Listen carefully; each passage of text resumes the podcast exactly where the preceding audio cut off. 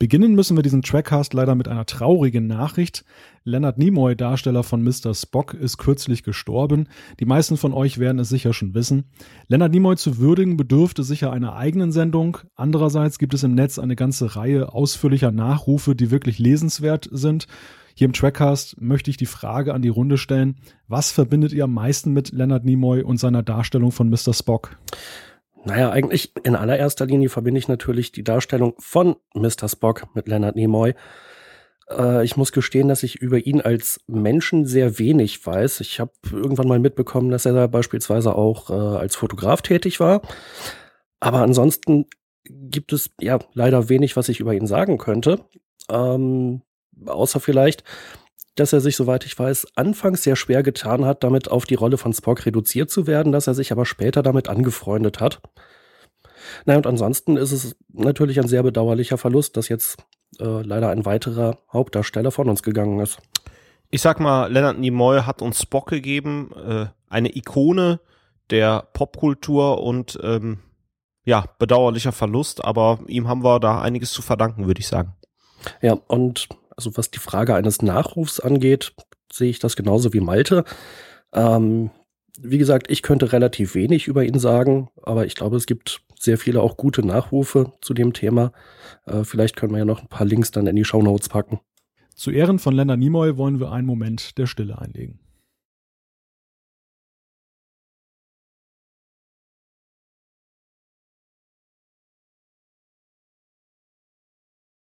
Música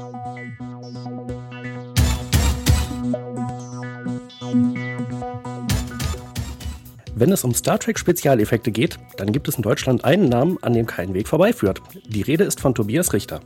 Seine Animationen und Renderings von Raumschiffen sind legendär. Und das schon seit vielen Jahren. Unter dem Namen The Lightworks betreibt Tobias ein Studio in Köln. Als langjähriger Star Trek-Fan beteiligt er sich auch an Fanproduktionen und verleiht ihm mit seiner Arbeit ein professionelles Aussehen. Für uns ist es eine große Ehre, ihn heute in unserer Sendung dabei zu haben. Herzlich willkommen, Tobias. Hallo. Freut mich dabei zu sein. Ja, und zu diesem 37. Trackcast begrüße ich wie gewohnt auch meine beiden Mitstreiter. Sie sind für den Trackcast wie das 3D-Modell für The Lightworks. Herzlich willkommen, Jan-Patrick Schlame. Hallo allerseits. Und Thorsten Kroke. Einen wunderschönen guten Abend und ich begrüße natürlich auch wieder Malte Kirchner, denn der ist für den Trackcast das, was der Treecorder für Mr. Spock ist. Schön gesagt. Ja, der zweite Trackcast im Jahr 2015 und wir sind gleich wieder beim Thema Blu-rays. Äh, es geht wieder kurios los in diesem Jahr. Nein, auf Deep Space Nine und Voyager warten wir weiterhin vergeblich, aber dafür gibt es TNG jetzt zum Schnäppchenpreis. Jan und Thorsten, was genau hat es damit auf sich und hättet ihr angesichts dieses Preisverfalls, der ja ziemlich erheblich ist, rückblickend lieber doch etwas mit dem Kauf gewartet? Ja, in der Tat. Ähm, die äh, Next Generation als komplett äh, Blu-ray-Version ist jetzt angekündigt worden für, ich glaube, der aktuelle Preis liegt bei 145 Euro. Das ist also drastisch günstiger, als äh, die einzelnen Staffeln vorher äh, gekostet haben. Die lagen ja jeweils so bei 60 bis 70 Euro pro Staffel.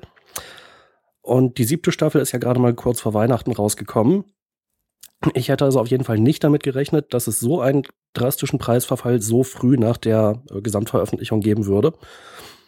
Und ich finde, das ist ein relativ klares Zeichen an alle äh, Käufer, dass man jetzt um Himmels Willen nicht mehr DS9 oder Voyager, wenn es denn auf Blu-ray erscheint, kaufen sollte, sondern lieber warten, bis die Serie komplett draußen ist. Oder man kann es natürlich auch so sehen, äh, falls DS9 und Voyager sowieso nicht rauskommen, dann versucht man jetzt halt mit den Next Generation Blu-rays nochmal den Markt abzuschöpfen. Ähm, ganz kurze Korrektur. Heute am 1.3. Äh, steht der Preis sogar in Anführungszeichen nur bei 135,99 laut Amazon. Ähm, aber das, ich, auf die 10 Euro kommt das auch nicht mehr jetzt an. Also ich habe mich veräppelt gefühlt. Mhm, ja. Äh, ganz ehrlich, ne? Also ich, ich hau hier 65 Steine äh, äh, siebenmal raus ja, äh, und äh, sehe das jetzt für 136 Euro. Also ich fühle mich echt veräppelt. Mhm, genau, also Preisreduktion ist völlig normal, aber nach so kurzer Zeit und so drastisch, äh, das ist, ja, ich fühle mich auch veräppelt, ja. Tobias, ich habe irgendwo gelesen, du bist sogar irgendwie beteiligt gewesen äh, an der Erstellung der Blu-rays. Täusche ich mich da oder, oder war das so? Das kann man schon so sagen. Ähm, die ganzen äh, Sachen sind ja komplett neu gemastert worden. Und die haben auch die ganzen Spezialeffekte halt neu machen müssen. Und damals ist ja alles noch mit Modellen gemacht worden. Glücklicherweise hatten sie die ganzen Aufnahmen noch oder eben nicht die ganzen, aber sag ich mal 99 Prozent. Nur eben diese 1 Prozent, äh, die mussten sie halt dann digital nachbearbeiten und digital neu erzeugen. Und da ich da kurz zuvor ein relativ akkurates Modell von der D-Enterprise gemacht habe, ähm, hat mich dann irgendwann mal der Mike Okuda kontaktiert. Und ähm, ja, da kam das dann so, dass ich eben CBS äh, ihr eigenes Modell dann wieder zurückverkauft habe. Sehr schön. Und ähm, dann im Lauf der, der ersten Staffel dann noch äh, zwei, drei andere Modelle, die sie dann in vielleicht drei, vier Shots äh, verwendet haben. Aber die haben das schon relativ gut hingekriegt, sodass man es wirklich nicht auf den ersten Blick gesehen hat. Also insofern, ein paar Modelle davon sind von mir, aber das ist auch schon alles. Ja gut, aber jetzt würde ich mal dein äh, Licht nicht unter den Scheffel stellen. Also ich meine, ist ja schon, wenn Mike Okuda bei mir anrufen würde und wolle was von mir, würde ich mich erstmal freuen, dass er überhaupt anruft. ja, natürlich, klar. Ich meine, ich habe mich äh, extrem geehrt gefühlt und es ist äh, klar, natürlich klar, ein, ein super Gefühl, äh, mal quasi bei offiziellen Star Trek-Produktionen dann mit dabei gewesen zu sein. Absolut. Ich glaube, Thorsten, wenn Mike Okuda bei dir angerufen hätte, hätte er sich wahrscheinlich verwählt. Nein, er hätte angerufen, weil er unbedingt in Trackcast Gast sein so. möchte. oh. Ja, aber dann können wir ja die günstige Gelegenheit nutzen. Äh, Tobias, hast du zufällig irgendwelche Insider-Informationen, ob es eine äh, Nachbearbeitung von DS9 und Voyager auch geben soll? Darfst du nichts drüber sagen oder kannst du offen sagen, dass du schlicht nichts darüber weißt? Ich kann das ganz offen sagen, dass ich schlicht nichts darüber weiß. Ich frage auch regelmäßig nach äh, bei den Kontakten, die ich da drüben habe, aber da ist auch absolute Vogelstille. Also, Schade. Keine Ahnung. Okay. Ich würde es mir auch wünschen, aber ich vermute mal, da ich gehört habe, dass die Verkaufszahlen von der Next Generation nicht jetzt so prickelnd sein sollen, dass sie ähm, davon wahrscheinlich Abstand genommen haben weil die Nachbearbeitung von Deep Space Nine wahrscheinlich noch um einiges aufwendiger ist als bei Next Generation. Ja, also das ist ja auch, was wir immer wieder gehört haben. Wobei ich jetzt allerdings, äh, ich glaube, letzten Monat auch eine Quelle aufgetan hatte, wo es hieß, dass also einer der äh, Effektdesigner, ich habe die genaue Bezeichnung nicht im Kopf, äh, meinte, er hat also viele der Modelle, die er damals gebaut hat, also digitale Modelle, noch rumliegen und die könnten verwendet werden. Das ist der Rob Bonchun, der hat damals die Modelle gebaut die Modelle sind zum Teil sicher noch verwendbar, aber das ist ja nicht der Hauptteil der Aktion. Es muss ja alles neu gerendert werden, es muss alles neu composed werden, es muss halt alles von, von quasi Grund auf neu gemacht werden. Das ist immer noch ein Riesenaufwand. Man mhm. hat den Vorteil, äh, wie bei, bei äh, Next Generation, dass man eben auf schon vorgefertigte Modellaufnahmen, die man quasi nur noch scannen muss, zurückgreifen kann, sondern hier muss wirklich alles von Grund auf neu gemacht werden, selbst wenn man die Modelle hat. Das ist also immer noch ein Riesenaufwand. Okay, also du meinst, es wäre ja keine, keine wesentliche Vereinfachung, dass die Modelle noch existieren? Es ist mit Sicherheit eine Vereinfachung, aber es ist halt nur ein kleiner Baustein von vielen. Ähm, da du ja äh, deinen, wie ich finde, wundervollen Beitrag zu den tollen TNG Blu-rays geleistet hast, könntest du nicht einfach mal so ganz salopp Deep Space Nine nochmal neu erstellen und die Voyager und dann sagen, ach, ich habe die Sachen rein zufällig erstellt, vielleicht könnt ihr das nicht gebrauchen oder denke ich jetzt zu einfach? Nö, da denkst du gar nicht zu einfach, das habe ich auch schon gemacht. In weiser Voraussicht hatte ich schon mal Deep Space Nine halt sehr hoch aufgelöst gebaut, die, das Runabout, die Defiant, und äh, den, den klingonischen Watcher Cruiser, also die mit Hauptelemente, äh, die sie bei Deep Space Nine hatten. Also die sind fertig, wenn sie die haben wollen. das wissen sie auch. das habe ich oft genug gesagt. Wir haben uns hier häufig schon mal die Frage gestellt, wie man sich das denn überhaupt vorstellen muss bei den digitalen Effekten von Deep Space Nine zum Beispiel. Also ähm, das Problem, was da ja möglicherweise da ist, ist ja einerseits, dass die Auflösung jetzt dem, den heutigen Maßstäben nicht mehr entspricht, weil man damals für SD äh, äh, ja, Auflösung gearbeitet hat. Das andere ist die Frage, äh, dass man möglicherweise mit einer Software gearbeitet hat, die vielleicht auch jetzt nicht mehr unbedingt im Einsatz ist, beziehungsweise in einer anderen Version man müsste alles umarbeiten. Aber das ist natürlich so ein bisschen unser Laienwissen, mit dem wir da arbeiten. Du als Experte, wie aufwendig wäre das, jetzt da mit den, mit den alten Dateien zu arbeiten?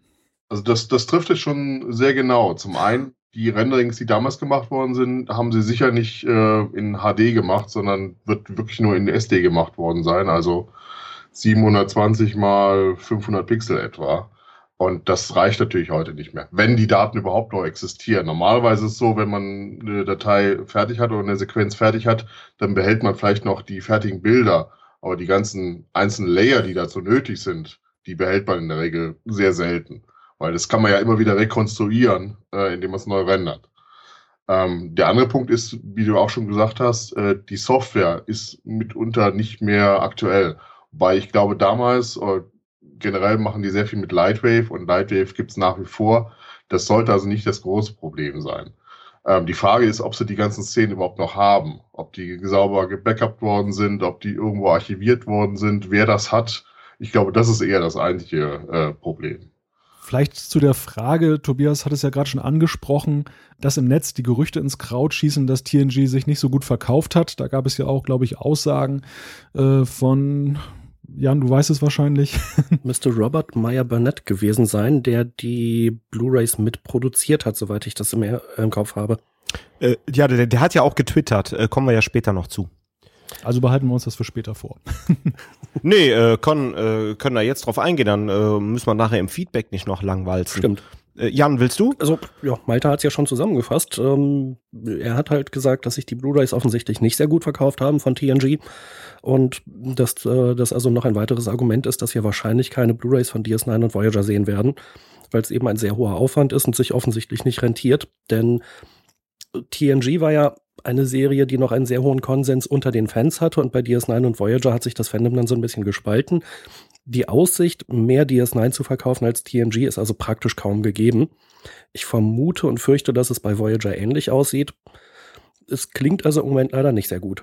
Aber die Frage, die sich natürlich aufdrängt, ist, woran, woran liegt es denn, dass TNG sich so schlecht verkauft hat? Das ist natürlich jetzt, ja, es sind eher Vermutungen, die wir hier äußern können, aber wir haben ja schon in der Vergangenheit immer mal darüber gesprochen, warum zum Beispiel äh, TNG nicht als digitaler Download angeboten wird über iTunes oder andere äh, Dienste. Ähm, ist das jetzt möglicherweise eine Folge dieser Verkaufspolitik oder denkt ihr, das wäre so oder so nicht gut gegangen, äh, weil vielleicht TNG einfach dann doch 25 Jahre alt ist und die Leute sich dann doch eher neuen Serien zuwenden. Na, ich denke, dass der relativ hohe Verkaufspreis ein ganz großes Problem ist. Und der neue Preis für die Komplettbox jetzt 135 Euro oder so, das halte ich durchaus für einen sehr guten, sehr angemessenen Preis. Und wir haben ja auch das häufig schon äh, diskutiert. Der Verkaufspreis von TNG, von den Blu-rays, erklärt sich sicherlich durch den hohen Aufwand, aber es bedeutet natürlich, dass es sich wenige Leute kaufen. Und äh, mit günstigeren Preisen oder mit anderen Vertriebswegen, wie zum Beispiel digitaler Download, äh, hätte man da sicherlich noch mehr Potenzial erschließen können und wird es ja vielleicht auch irgendwann in der Zukunft noch machen. Das kann ja durchaus noch kommen. Äh, ich frage mich aber, warum das nicht jetzt schon passiert. Das äh, drängt natürlich auf die Frage, müsste nicht eigentlich ähm, man gleich jetzt auf, auf viele Verkäufe aus sein? Also ähm, das Team, was sich jetzt gebildet hat bei CBS, was jetzt diese Aufarbeitung gemacht hat von TNG, das läuft natürlich jetzt im schlimmsten Fall auseinander, weil jetzt erstmal nichts mehr kommt. Und äh, Thorsten, wäre das deiner Ansicht nach ein Problem, dass, dass man jetzt langfristig nur auf Verkaufserfolge hoffen kann? Ähm, meinst du, dass sich das Team jetzt auseinanderdriftet oder meinst du, dass halt im Grunde genommen äh, die Preispolitik da schon ein bisschen komisch ist? Also, dass letzten Endes die Preispolitik dazu führt, dass das Team jetzt halt auseinanderläuft, weil die Verkäufe nicht gut waren. Und wie Jan gerade sagte, jetzt gehen die Preise runter. Möglicherweise setzt man auch auf digitale Downloads oder auch auf rechte Verkäufe, dass man dann auch in den Streaming-Portalen dann äh, die HD-Fassung sehen kann. Und im Endeffekt rentiert es sich auf lange Sicht dann doch. Ähm, das glaube ich auch, aber ich glaube, man hat den Trend da einfach verschlafen. Äh, wie du ja eingangs gesagt hattest, man hätte andere äh, Möglichkeiten des, der, der, der, der Absatzmärkte und der Verkaufsmärkte im Grunde genommen ausschöpfen sollen. Und jetzt hechtelt man dem Ganzen äh, so ein bisschen hinterher. Ähm, kann funktionieren, aber ich vielleicht ist der Zug auch schon abgefahren. Vielleicht hat man sich auch einfach ein bisschen zu viel davon versprochen, weil die Frage, die man sich stellen muss, ist, TNG hat nun mal auch sein Alter. 1987 bis 2015 sind jetzt doch fast 30 Jahre und äh, vielleicht sind die Leute, die auch damals TNG geguckt haben, erwachsener geworden oder haben vielleicht gar keinen Blu-ray-Spieler oder sie interessiert es einfach auch gar nicht mehr. Und äh, ich glaube, wir hier alle sind soweit Fans, dass wir Star Trek sympathisch finden und uns es immer wieder angucken. Aber ich glaube, TNG hatte auch viele Zuschauer, die Serie geguckt haben und gut ist. Die immer noch einen VHS-Player haben, meinst du? die, äh, ja, aber die jetzt einen DVD-Spieler haben, gut ist. Also, ne, ne, nehmen wir mal an, ich bin 30, habe äh, so in den 90ern äh, TNG geguckt, 30 Jahre später bin ich 60. Puh, ich weiß nicht, ob jeder 60-jährige einen Blu-ray-Spieler zu Hause stehen hat. ja, jetzt nicht, das ist jetzt nicht abwertend gemeint, aber. Interessante Theorie, ja. Ja, dann behalten wir das Thema Blu-rays einfach mal im Auge. Ähm, wir werden ja sehen, ob oder wie es weitergeht damit. Kommen wir zu unserem Hauptthema und dazu begrüßen wir, wie gesagt, einen besonderen Gast. Den Namen The Lightworks habe ich schon gehört, als ich noch gar nicht in Sachen Star Trek im Internet unterwegs war. So lange ist das schon her. Tobias Richter hat sich als Effektkünstler einen Namen gemacht. Viele Fans kennen ihn. Seine Raumschiffe sehen so aus, als seien sie der Produktionsstätte von Paramount selbst entsprungen. Und wir haben ja schon gehört, CBS greift sogar schon darauf zurück. Manchmal sind sie sogar noch besser als das, was Paramount abliefert. Aber Tobias, vielleicht kannst du ja mal ein paar Sätze zu deiner Person sagen und was es mit The Lightworks auf sich hat. Ähm, ja, okay. Ähm, ich bin mittlerweile im fortgeschrittenen 40er-Alter. mein Leben lang eigentlich schon Star Trek-Fan. Also ich habe halt als kleines Kind schon äh, die ersten Ausstrahlungen gesehen, war damals schon fasziniert davon und habe damals schon angefangen, äh, Enterprises ähm, auf Papier zu zeichnen und ähm, irgendwann kam dann der erste Computer und ähm, die ersten 3D-Programme und das erste Modell, was ich gebaut habe, war natürlich auch wieder eine Enterprise. Und das hat sich eigentlich so fortgesetzt. Ähm, und habe ich dann studiert, bin dann nach Köln gezogen und habe dann angefangen, eigentlich ähm, ja professionell als Freelancer im Grafikbereich zu arbeiten. Zum einen im Bereich äh, Computer Games, ähm, weil das damals äh, ja einfach eine, eine, tolle Sache war und nach wie vor ist. Man hat sehr viel Freiheit, äh, die Sachen zu machen und hat halt nicht so eine so strikte Deadlines und hat ähm, eben einfach mehr Möglichkeiten. Aber zum anderen eben auch äh, der Bereich Visual Effects, weil das ist immer eine Sache, die mich absolut fasziniert habe. Jetzt nicht nur Star Trek, sondern generell Science Fiction, aber Star Trek halt schon im Speziellen. Ähm, und ähm, habe eigentlich die ganze Zeit schon immer äh, für mich selbst äh, Grafiken erzeugt und Animationen und dann eben im Laufe der Zeit auch immer wieder Anfragen gehabt, ähm, so dass wir zum Beispiel für die ähm, Federation Con, also die größte Star Trek Con hier in, in Deutschland, ähm, anfangs immer so Intro-Videos gemacht haben, die von zehn Minuten bis zu einer halben Stunde dann liefen und immer auf der äh, Eröffnungsveranstaltung gezeigt worden sind. Und ähm, ja, das hat sich jetzt so in den letzten Jahren ein bisschen professionalisiert. Ähm, sind viele kommerzielle Sachen dazu gekommen, also dass wir von Lizenznehmern von Paramount gefragt werden, ob wir denn Grafiken machen können, seien es jetzt für Spiele oder eben jetzt eben für die, für die Blu-rays, diese Geschichte oder für Grafiken für Ships of the Line, für diesen Kalender. Ähm, und dann halt noch äh, diese ganzen Fangeschichten. Also ich mache jetzt seit locker hm, fünf Jahren etwa die Spezialeffekte für Phase 2, New Voyages. Das ist so eine Star Trek Fanserie, die quasi die vierte Staffel äh, der Originalserie weiterführt. Und ähm, letztes Jahr und dieses Jahr sind halt viele andere Fan- oder, sag ich mal, so independent, halb professionelle Projekte dazugekommen, wie zum Beispiel Star Trek Renegades oder Star Trek Axana ähm, und noch so einige andere, an denen ich halt mitwirke. Und ähm, ja, das ist so zu meiner Person. Dann ich habe halt mein eigenes Studio, The Lightworks, äh, habt ihr ja schon erwähnt, in Köln. Wir sind fünf Leute. Äh, die jetzt nicht alle so Star Trek-Fans sind wie ich, aber ich äh, ziehe die halt alle irgendwie mit. die müssen halt machen, was ich sage. ähm, aber viel von dem Zeug mache ich auch selber. Also es ist jetzt nicht die, die Jungs und Mädchen, die äh, verdienen quasi das Geld und ich äh, schmeiße es dann wieder mit Star Trek Raumschiffen raus. Sehr schön. ähm, du, du redest da so ganz normal drüber, auch dann mache ich mal halt ein äh, Star Trek-Modell im Computer. Wie hat sich der Laie das denn vorzustellen? Ähm, ja, das ist, das ist schon ein relativ zeitaufwendiges ähm, Unterfangen, ähm, je nachdem, wie detailliert man jetzt vorgehen möchte. Ich habe halt mittlerweile schon den Anspruch, dass ich meine Modelle so detailliert machen möchte, dass sie halt auch, äh, sag ich mal, in HD noch gut aussehen oder dass sie im Kino noch einigermaßen funktionieren. Ähm, prinzipiell kann man sagen, so ein Raumschiff zu modellieren, texturieren und komplett einzurichten, bis es fertig ist, kann man so drei bis vier Wochen schätzen. eine Woche lang fürs Modellieren, eine Woche lang für äh, Texturieren und nochmal eine Woche lang für ähm, Nacharbeiten wie Interiors noch reinmachen, Licht setzen und solche Sachen. Und ja, anfangen tut man ganz normal, man, man sucht sich Referenzbilder. Bei manchen Raumschiffen gibt es halt sehr viele Referenzbilder. Wenn man jetzt eine Enterprise baut, da wird man zugeschmissen mit Sachen. Aber ich habe mich jetzt so nach und nach so ein bisschen auf die etwas obskureren ähm, Raumschiffe verlegt. Ähm, also ich habe jetzt letztens gerade zum Beispiel eine äh, Akira gebaut. Äh, das ist ein, ein, Raumschiff, was bei Deep Space Nine mal so im Hintergrund vor auftritt und bei ähm, einigen der Kinofilmen auch so im Hintergrund durchs Bild fliegt. Ähm, eigentlich ein sehr schönes und sehr spannendes Schiff, aber gibt es halt kaum äh, Referenzbilder. Da sucht man sich halt das zusammen, was man gemacht hat oder was man, was man findet eventuell noch so ein bisschen was andere Fans machen, wobei ich darauf nicht so ganz äh, vertraue. Wenn, dann gucke ich halt immer möglichst äh, nur Originalmaterial zu verwenden. Und dann fängt man halt an. Äh, idealerweise gibt es dann irgendwelche Blueprints, also Blaupausen, wo man schon mal Seitenansicht, Topansicht und Frontansicht und solche Sachen hat. Die kann man sich in den Hintergrund legen und dann geht's los mit dem Modellieren. Fängt man an mit einzelnen Quadern im Prinzip, die man halt dann zurechtstutzt und zurechtbiegt, bis einem dann die Form dem entspricht, was man haben will. Das, das hört sich an wie Bildhauen am Computer.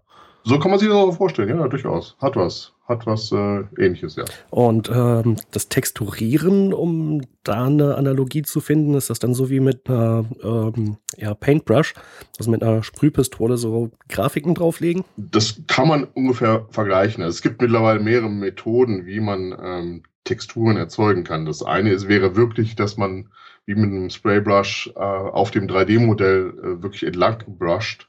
Ähm, ich bin eher so der klassische Typ. Ich legt mir die, also das nennt man sogenanntes UV-Mapping. Äh, das ist, äh, man breitet quasi das Modell so weit vor, dass man wie auf einem flachen Gemälde drauf malen kann. Wenn man das einmal so vorbereitet hat, dann kann man einfach in Photoshop hingehen und äh, sie eben diese ganzen Bilder malen, die dazu nötig sind. In der Regel hat so ein Modell ähm, etwa vier bis fünf Texturen, a 4000 mal 4000 Pixel. Ähm, und das dann jeweils noch in verschiedenen Kategorien. Also da gibt es einmal die sogenannte Farbmap, das ist die Hauptfarbe. Da gibt es eine sogenannte Bump Map, das sind so kleine Oberflächeneigenschaften. Da gibt es eine Specular Map, das ist, wenn, wenn Sachen reflektieren, was die für eine Farbe wiedergeben. Das sind dann so Spezialmaps und davon gibt es dann auch nochmal drei oder vier jeweils. Also es ist mittlerweile eine ganze Menge an, an Texturen, die man da braucht. Was ich immer ganz spannend finde, ist die Frage, wie fängt man eigentlich mit sowas an? Also bei dir ist es ja schon ein paar Jährchen her, aber wenn wir jetzt Zuhörer haben, die ja da auch Interesse dran haben, was wären so deine Vorschläge? Ähm, also bei mir war es damals so, da gab es ja gar nichts. Quasi Steinzeit. ja. Also wir haben noch angefangen mit äh, Apple IIe, das waren so äh, Rechner, die hatten gerade mal zwei Farben. Äh, mittlerweile ist es ja quasi Schlaraffenland, da weiß man ja gar nicht, wo man anfangen soll. Ähm, es ist aber nach wie vor so, ähm, wer das machen möchte, muss damit rechnen, dass er wirklich sehr, sehr viel Selbstzeit reinsteckt. Sehr viel selbst erforscht, äh, ausprobiert, äh, weil es gibt zwar mittlerweile einige Studiengänge und, und auch Praktika, aber die sind alle nichts wert, wenn man nicht selbst dahinterher ist und äh, wirklich am, am Ball bleibt und selbst Sachen ausprobiert. Das ist das A und O. Mhm, also auch kein, auch kein klassischer Ausbildungsberuf oder so. Ja, wie gesagt, es gibt mittlerweile Studiengänge, aber auch diese Studiengänge vermitteln halt mehr, mehr das Technische, also wie du es machst. Aber du musst mhm. es immer noch selbst machen. Also deshalb, es steckt halt sehr, sehr viel Freizeit dahinter. Und es ist nach wie vor ein Beruf, wie in vielen anderen Berufen auch, wo du dich ständig weiterentwickeln musst. Die Software wird ja, es kommt jedes Jahr neue Software raus neue Version oder komplett neue Software und man muss sich immer up to date halten. Äh, und bei der Software, ähm, da gibt es ja sicherlich auch eine riesige Auswahl. Ähm, gibt es Sachen, die halt gerade für Einsteiger geeignet sind, die beispielsweise kostenlos oder sehr günstig sind? Oder gibt es Anfängerversionen oder muss man von Anfang an mit tausenden Euro Investitionen rechnen, allein in die Software? Also glücklicherweise ist die ganze Software einiges billiger geworden. Als ich angefangen habe, meine erste Softwareversion, also professionelle Softwareversion von Alias, hat damals 40.000 Mark gekostet. Boah. Weiß heute noch nicht, wie ich das bezahlt habe. insofern ist man da heute mit äh, Preisen von, ja, wenn man günstig wegkommt, 1.000, 2.000 äh, Euro noch ganz gut bedient. Aber es gibt natürlich auch noch preiswertere Lösungen. Also es gibt im, im Freeware-Bereich zum Beispiel Blender. Das ist relativ weit verbreitet. Äh, ich habe es selbst noch nicht ausprobiert, aber es scheint wohl relativ gut zu sein. Äh, das ist halt kostenlos. Und von den professionellen ähm, ähm, Programmen gibt es in der Regel auch eine Studentenversion. Und es gibt auf jeden Fall die Möglichkeit, das einen Monat lang kostenlos auszuprobieren. Also ich würde empfehlen, vielleicht mal mit, mit Blender anzufangen, sich da ein bisschen reinzuarbeiten, wenn man dann eine generelle Idee hat, wie das Ganze funktioniert, vielleicht mal in die ganzen professionellen Tools äh, mal für einen Monat reinzugucken, was, was eignet sich für einen und dann zu gucken, gibt es davon eine Studentenversion ähm, und dann damit weiterzumachen. Du hast vorhin erwähnt, dass du äh, für die FedCon ja auch die Intro-Videos gemacht hast. Äh, bei 10 Minuten oder 30 Minuten Länge musste ich ja doch so ein bisschen schlucken, weil ich dann mir versucht habe vorzustellen, was da dann an Arbeit dahinter steckte. Ich meine, so eine Minute Fernsehen ist ja auch schon gewaltig aufwendig und äh, für, sage ich mal, Effektszenen, das ist ja wahrscheinlich ein Vielfaches dessen, was so eine Minute Fernsehen an Produktion erfordert. Wie würdest du das beziffern? Wie, wie lange hast du daran gesessen durchschnittlich? Also die Sachen, die ich für Fettung gemacht habe, die sind ja schon ein Weichen her. Ähm, das war so vor 10, 15 Jahren. Da war es von den Effekten her noch nicht ganz so aufwendig. Also das, ich habe da zwar schon, sag ich mal, bestimmt zwei Monate dran gearbeitet an so einem so einem Film, aber das war es dann auch. Ähm, heutzutage würde das um einiges länger dauern, äh, beziehungsweise dann mehr Leute müssen dann mit dran arbeiten. Das würde auch, ja, es wäre einfach nicht mehr zu bezahlen weil der, die Ansprüche sind halt so gestiegen. Damals ging das alles noch, äh, es war zwar immer noch viel Rentnerpower gefragt, aber die ganzen Modelle waren halt nicht so aufwendig, die, die Bewegungen waren nicht so aufwendig. Und ähm, sag ich mal so, so Flybys, also einfach ein Raumschiff, was von A nach B fliegt, an der Kamera vorbei, ohne jetzt groß ein Schussgefecht oder sonst irgendwelche Spezialeffekte dazu zu haben, das ist relativ schnell gemacht. Ähm, deswegen sind die meisten Videos, die ich damals gemacht habe, auch halt Enterprise fliegt von A nach B und dann kommt halt die nächste Enterprise. Es war meistens so Iterationen durch die ganzen Serien durch, um halt alle, alle Stars abzuklappern, die dann zur jeweiligen FedCon äh, gekommen sind. Das hat sich dann aber auch irgendwann ein bisschen totgelaufen. Irgendwann hatte ich dann keine Ideen mehr, was man jetzt noch Neues machen kann. Und dann haben wir das dann irgendwann gelassen. Von den Enterprises, beziehungsweise jetzt auch ähm, die Raumstation Deep Space Nine, welches ist denn da dein Lieblingsmodell? Ich habe gesehen, relativ häufig taucht da die Classic Enterprise auf, wenn man deinen Namen googelt. Ist das vielleicht so dein Favorit? Ähm, nicht unbedingt. Äh, also mein absoluter Favorit ist die Refit Enterprise aus Star Trek 1 und 2, also aus den Kinofilmen das ist so die Ära, die mir persönlich am allerbesten gefällt. Die, die Enterprise, die Reliant, die Excelsior, die, die Grissom, also alles so in diesem, in diesem Zeitraum. Da finde ich einfach das Design wunderbar und ähm, da passt irgendwie alles zusammen. Ähm, klar, das basiert natürlich alles auf der TOS Enterprise und die siehst du deshalb wahrscheinlich so oft, weil ich eben relativ viel für Phase 2 mache und die bauen eben auf auf der TOS Enterprise. Interessant fand ich auch gerade, was du erwähnt hast mit der ähm, Rechenzeit. Da frage ich mich natürlich, ist die denn jetzt durch die Entwicklung der Computer und der Software kürzer geworden oder ist sie im Prinzip gleich geblieben, weil halt einfach der, die Erwartungshaltung, was dabei äh, an Detailgrad herauskommen muss, die Auflösung, dass das immer höher geworden ist und dadurch ist sie eigentlich konstant oder wahrscheinlich noch länger? Ja, bedauerlicherweise letzteres. Man sollte meinen, mit der, mit der ganzen äh, schnelleren Rechnern, dass das alles äh, schneller geworden ist. Natürlich, wenn die auf dem gleichen äh, Level an, an Qualität oder an Detail geblieben wäre oder vor allen Dingen mit der gleichen Auflösung arbeiten würde wie noch vor zehn Jahren, dann wäre es um Vielfaches schneller. Aber wir arbeiten mittlerweile in mindestens HD, wenn nicht in 2K oder noch höher. Das heißt, es ist das Bild ist schon mal vier, fünf, sechs Mal äh, mehr Daten, die gerendert werden müssen. Äh, und dazu kommt noch, dass die Modelle halt um einiges komplexer sind. Also meine Modelle sind schon relativ effizient, weil ich halt so ein bisschen aus dem ganzen Games-Bereich komme und da hat man einfach gelernt, dass man effizient arbeiten muss mit wenig Polygonen, also wenig äh, Dreiecken und wenig Ressourcen auskommen. Darum sind meine Modelle würde ich mir sagen, im Schnitt vielleicht so 100.000 bis 500.000 Polygone, was relativ wenig ist. Ich habe mal das, das äh, ILM-Modell von ähm, den J.J. Abrams äh, Film bekommen. Ähm, und ähm, die sind dann eher so im Bereich von 20, 30, 40 Millionen Polygonen. Wow. Ähm, ohne jetzt, das macht natürlich was aus, wenn man jetzt besonders nah dran geht. Wenn man aber, sag ich mal, ähm, 50 Meter entfernt ist vom Schiff, macht das keinen großen Unterschied mehr. Also dann ist meine Version fast genauso gut und sie lässt sich halt noch rendern. Aber es ist halt trotzdem noch um vieles mehr ähm, als Modelle von vor zehn Jahren, die vielleicht 10.000 Polygone hatten. Ja, also das, äh, es wächst leider alles mit und ähm, die Rechenzeit bleibt im Prinzip im Wesentlichen gleich. Da hast du jetzt eine schöne Brücke ges geschlagen zu einer Frage, die ich hier auch noch auf dem Zettel habe, und zwar, wie findest du eigentlich die Optik des neuen Star Treks von J.J. Abrams? Die Optik finde ich gut. oh, das klingt sehr gut. ich muss sagen, also die ganzen, die, die, äh, generell die Optik, die, die Charaktere finde ich toll, die, die Schauspieler, die sie ausgesucht haben.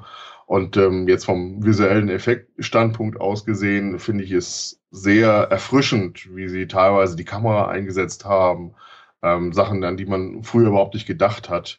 Ähm, das versuche ich auch bei meinen Arbeiten jetzt ein bisschen einfließen zu lassen. Also ich bin da durchaus ein bisschen ähm, inspiriert dadurch. Ähm, also das muss man ihm schon hoch anrechnen. Auch Lensflares?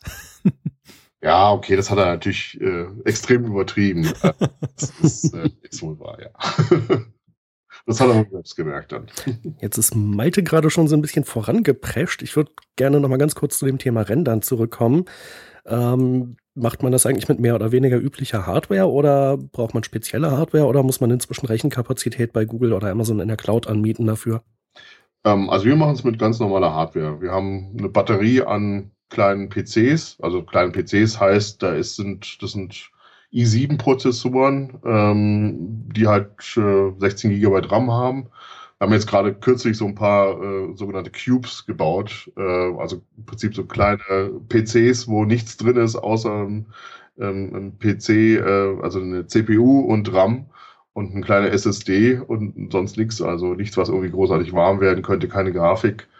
Und ähm, aber ein ganz normaler PC reicht auch. Also es sollte jetzt nicht unbedingt ein, ein drei Jahre alter PC sein, weil die rennen dann mhm. halt mal drei, vier Mal langsamer. Ähm, da haben wir auch noch ein paar Kisten stehen, aber die werden dann halt schnell aussortiert, weil es bringt einfach nichts mehr, die dazu zu schalten. Da schaltest du einen von den neuen dazu und der rendert die in Grund und Boden. Ja, zu erwarten. Ich finde sowas äh, faszinierend, wenn er jetzt äh, erzählt, wir haben äh, halt verschiedene PCs zum Cube zusammengeschlossen, äh, äh, wie dir die Software ähm, besorgst und so weiter. Wie bist du denn äh, eigentlich du bist ja Star Trek-Fan ähm, äh, dazu gekommen, dass du äh, ja die Fanprojekte wie zum Beispiel Phase 2 äh, oder Renegades unterstützt. Haben dich die Leute gefragt oder bist du auf die aufmerksam gekommen oder?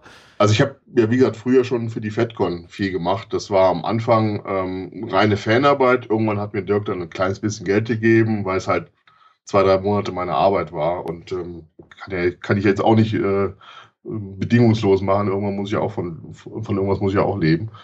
Ähm, aber das waren im Prinzip schon Fanarbeiten. Und ähm, ich habe halt für mich selbst immer wieder Grafiken gemacht, die auch kostenlos in, ins Netz gestellt.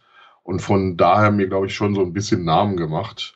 Und ähm, habe dann irgendwann auf der auf einer FedCon mit ähm, Peter Walker, das ist ein anderer Kölner Kollege von mir, äh, gesprochen und der ist halt, ähm, hat halt äh, James Cordy von Phase 2 als Freund und hat dann mal gefragt, ob ich nicht Interesse hätte, für die auch was zu machen. Dann irgendwann rief halt James Cordy direkt an, das ist so seine Art, er benutzt immer das Telefon statt E-Mail und äh, fragte mich halt und da ich die schon kannte, diese ganze Serie und äh, für sehr gut befand, also es war damals meiner Meinung nach das Beste, was man äh, im Fanbereich, im, im Static-Fanbereich ähm, gesehen hat, ähm, habe ich gesagt, natürlich, klar, bin ich dabei. Ähm, weil zwar jetzt auch nur, die haben vielleicht eine Folge im Jahr rausgebracht, also es ist jetzt nicht übermäßig viel Arbeit gewesen.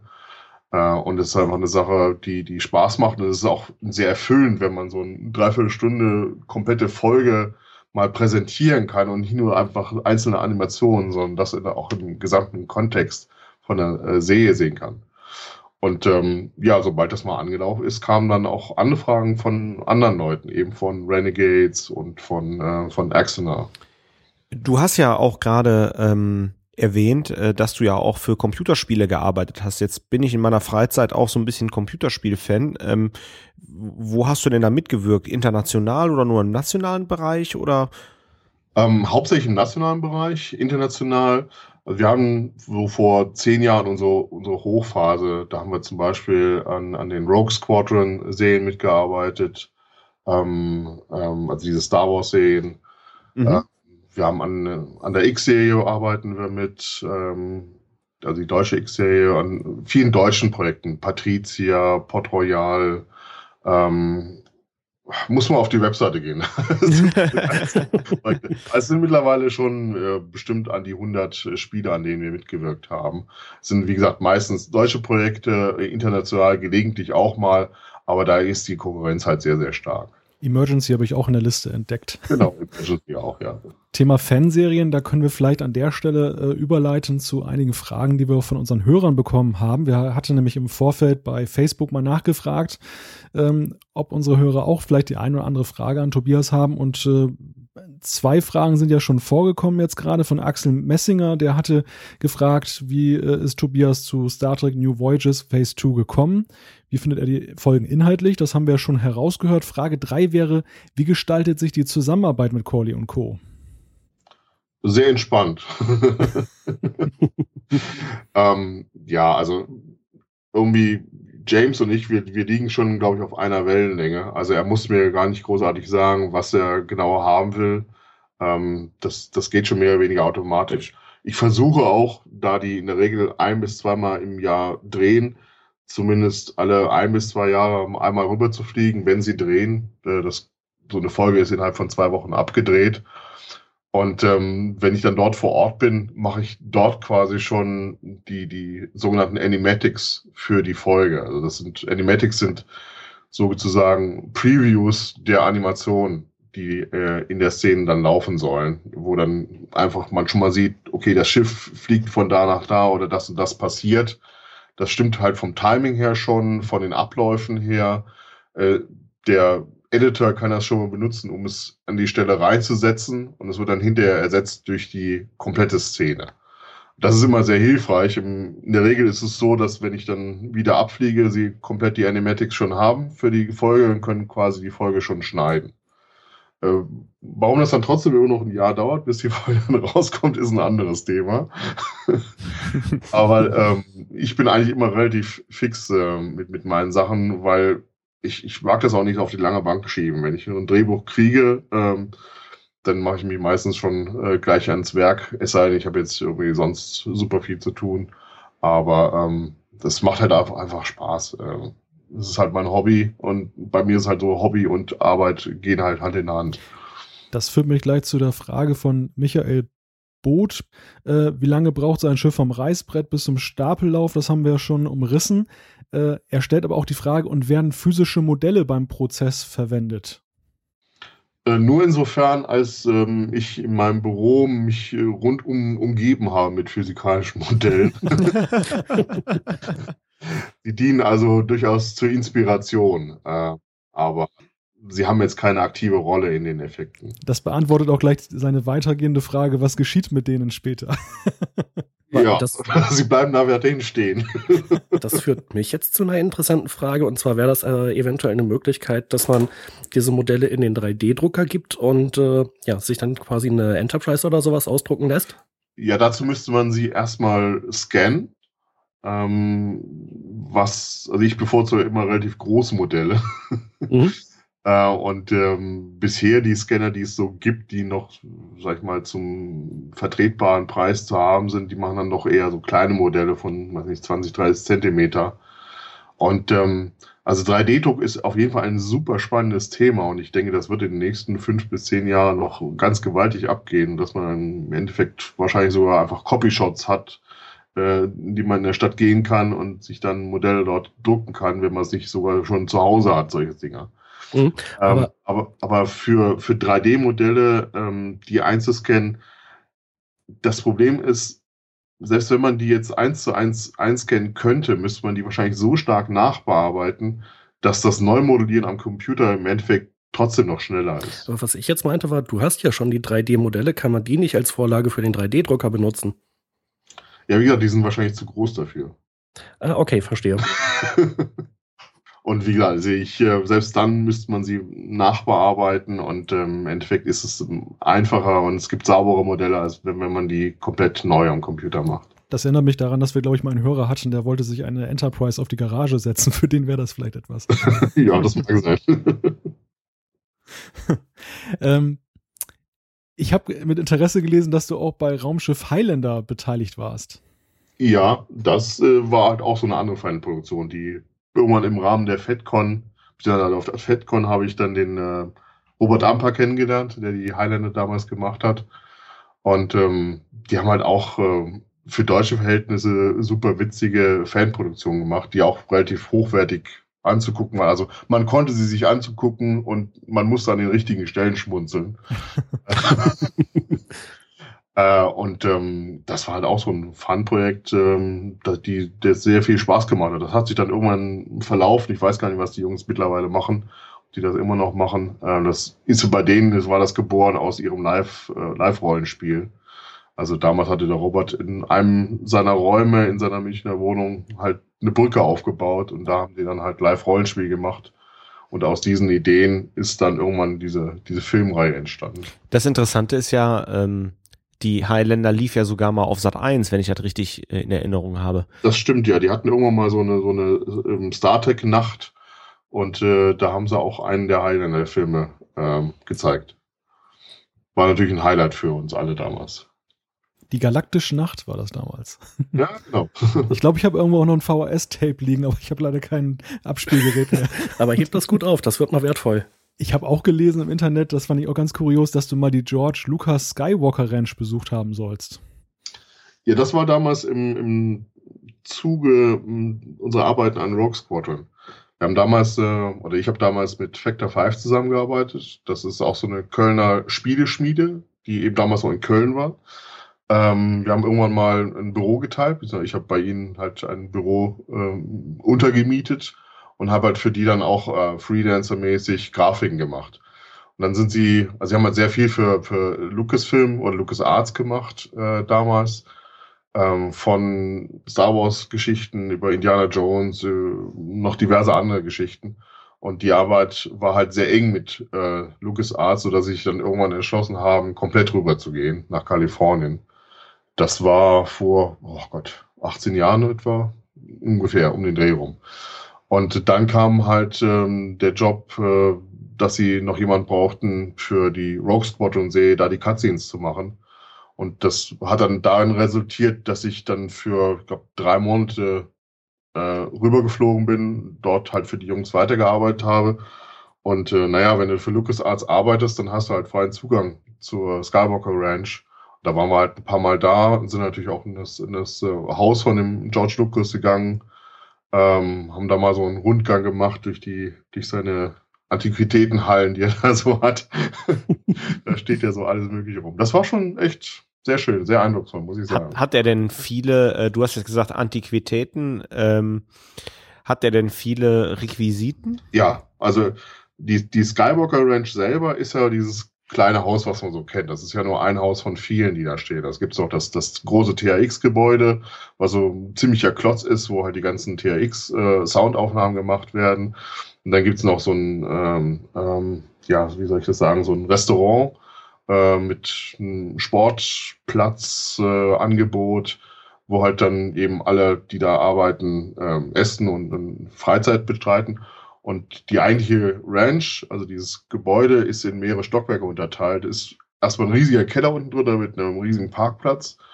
Und dann im Erdgeschoss ähm, sind halt so Bibliothek und, und ähm, für Besucher auch zugängliche Räume. Und da sind halt in allen möglichen Vitrinen aller möglicher Kram ähm, von den ganzen Star Wars und von, von seinen ganzen Filmen.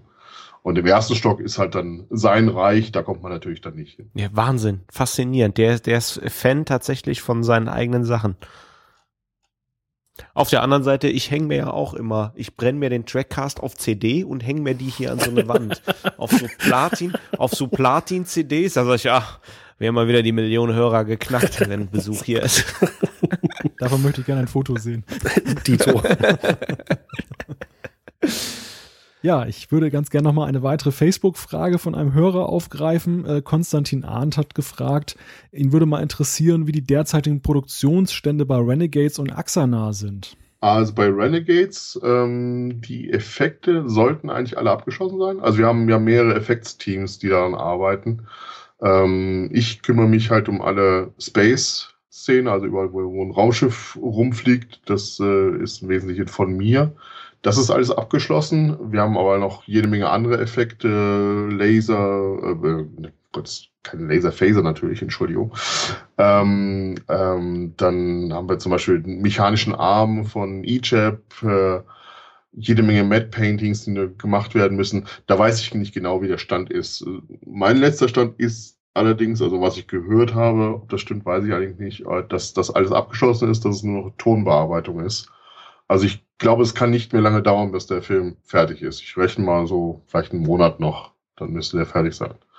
Und Exeter, ähm, das sind ja zwei Phasen. Wir haben letztes Jahr Prelude to Exeter gedreht, diesen 20-minütigen Dokumentarfilm, ähm, der quasi als äh, Proof of Concept gelten sollte und ähm, als, als Beispielvideo für den ersten und zweiten Kickstarter für den, für den Hauptfilm. Der erste Kickstarter ist ja im letzten Herbst durchgegangen, war auch sehr erfolgreich. Ähm, der zweite wird jetzt irgendwann in den nächsten ein, zwei Monaten starten. Ähm, der erste Kickstarter sollte dafür dienen, ähm, das Studiogebäude zu sichern, die ganzen Pre-Production zu sichern und die, den Setaufbau. Da sind sie momentan, glaube ich, dabei. dass Das Gebäude ist gesichert. Ähm, die Sets werden gerade angefangen zu bauen. Ähm, das wird sicher noch ein, zwei, vielleicht auch drei Monate dauern, bis da die ganzen Sets stehen.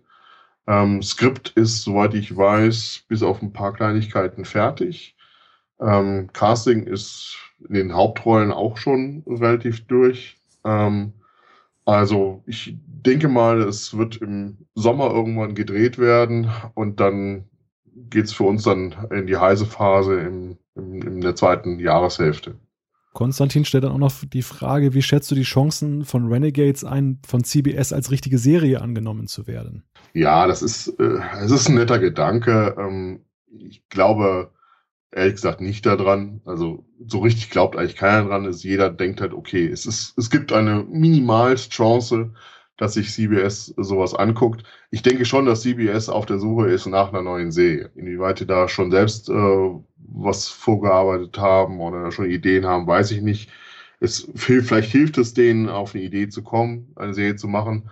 Was ich eher sehe oder was ich, die Chance, die ich eher sehe, ist, dass sie neben dem klassischen TV-Geschäft vielleicht eine Webserie etablieren. Ob das jetzt Renegades ist oder Exeter oder irgendwas komplett anderes, weiß ich nicht, aber ich denke, das wäre ein Potenzial, das sie durchaus mal ausschöpfen sollten. Ja, ich glaube, wir haben von Konstantin noch äh, auch eine Frage, die in die Richtung geht, nämlich ähm, wie wird bei Phase 2 die Konkurrenz von Star Trek Continues eingeschätzt?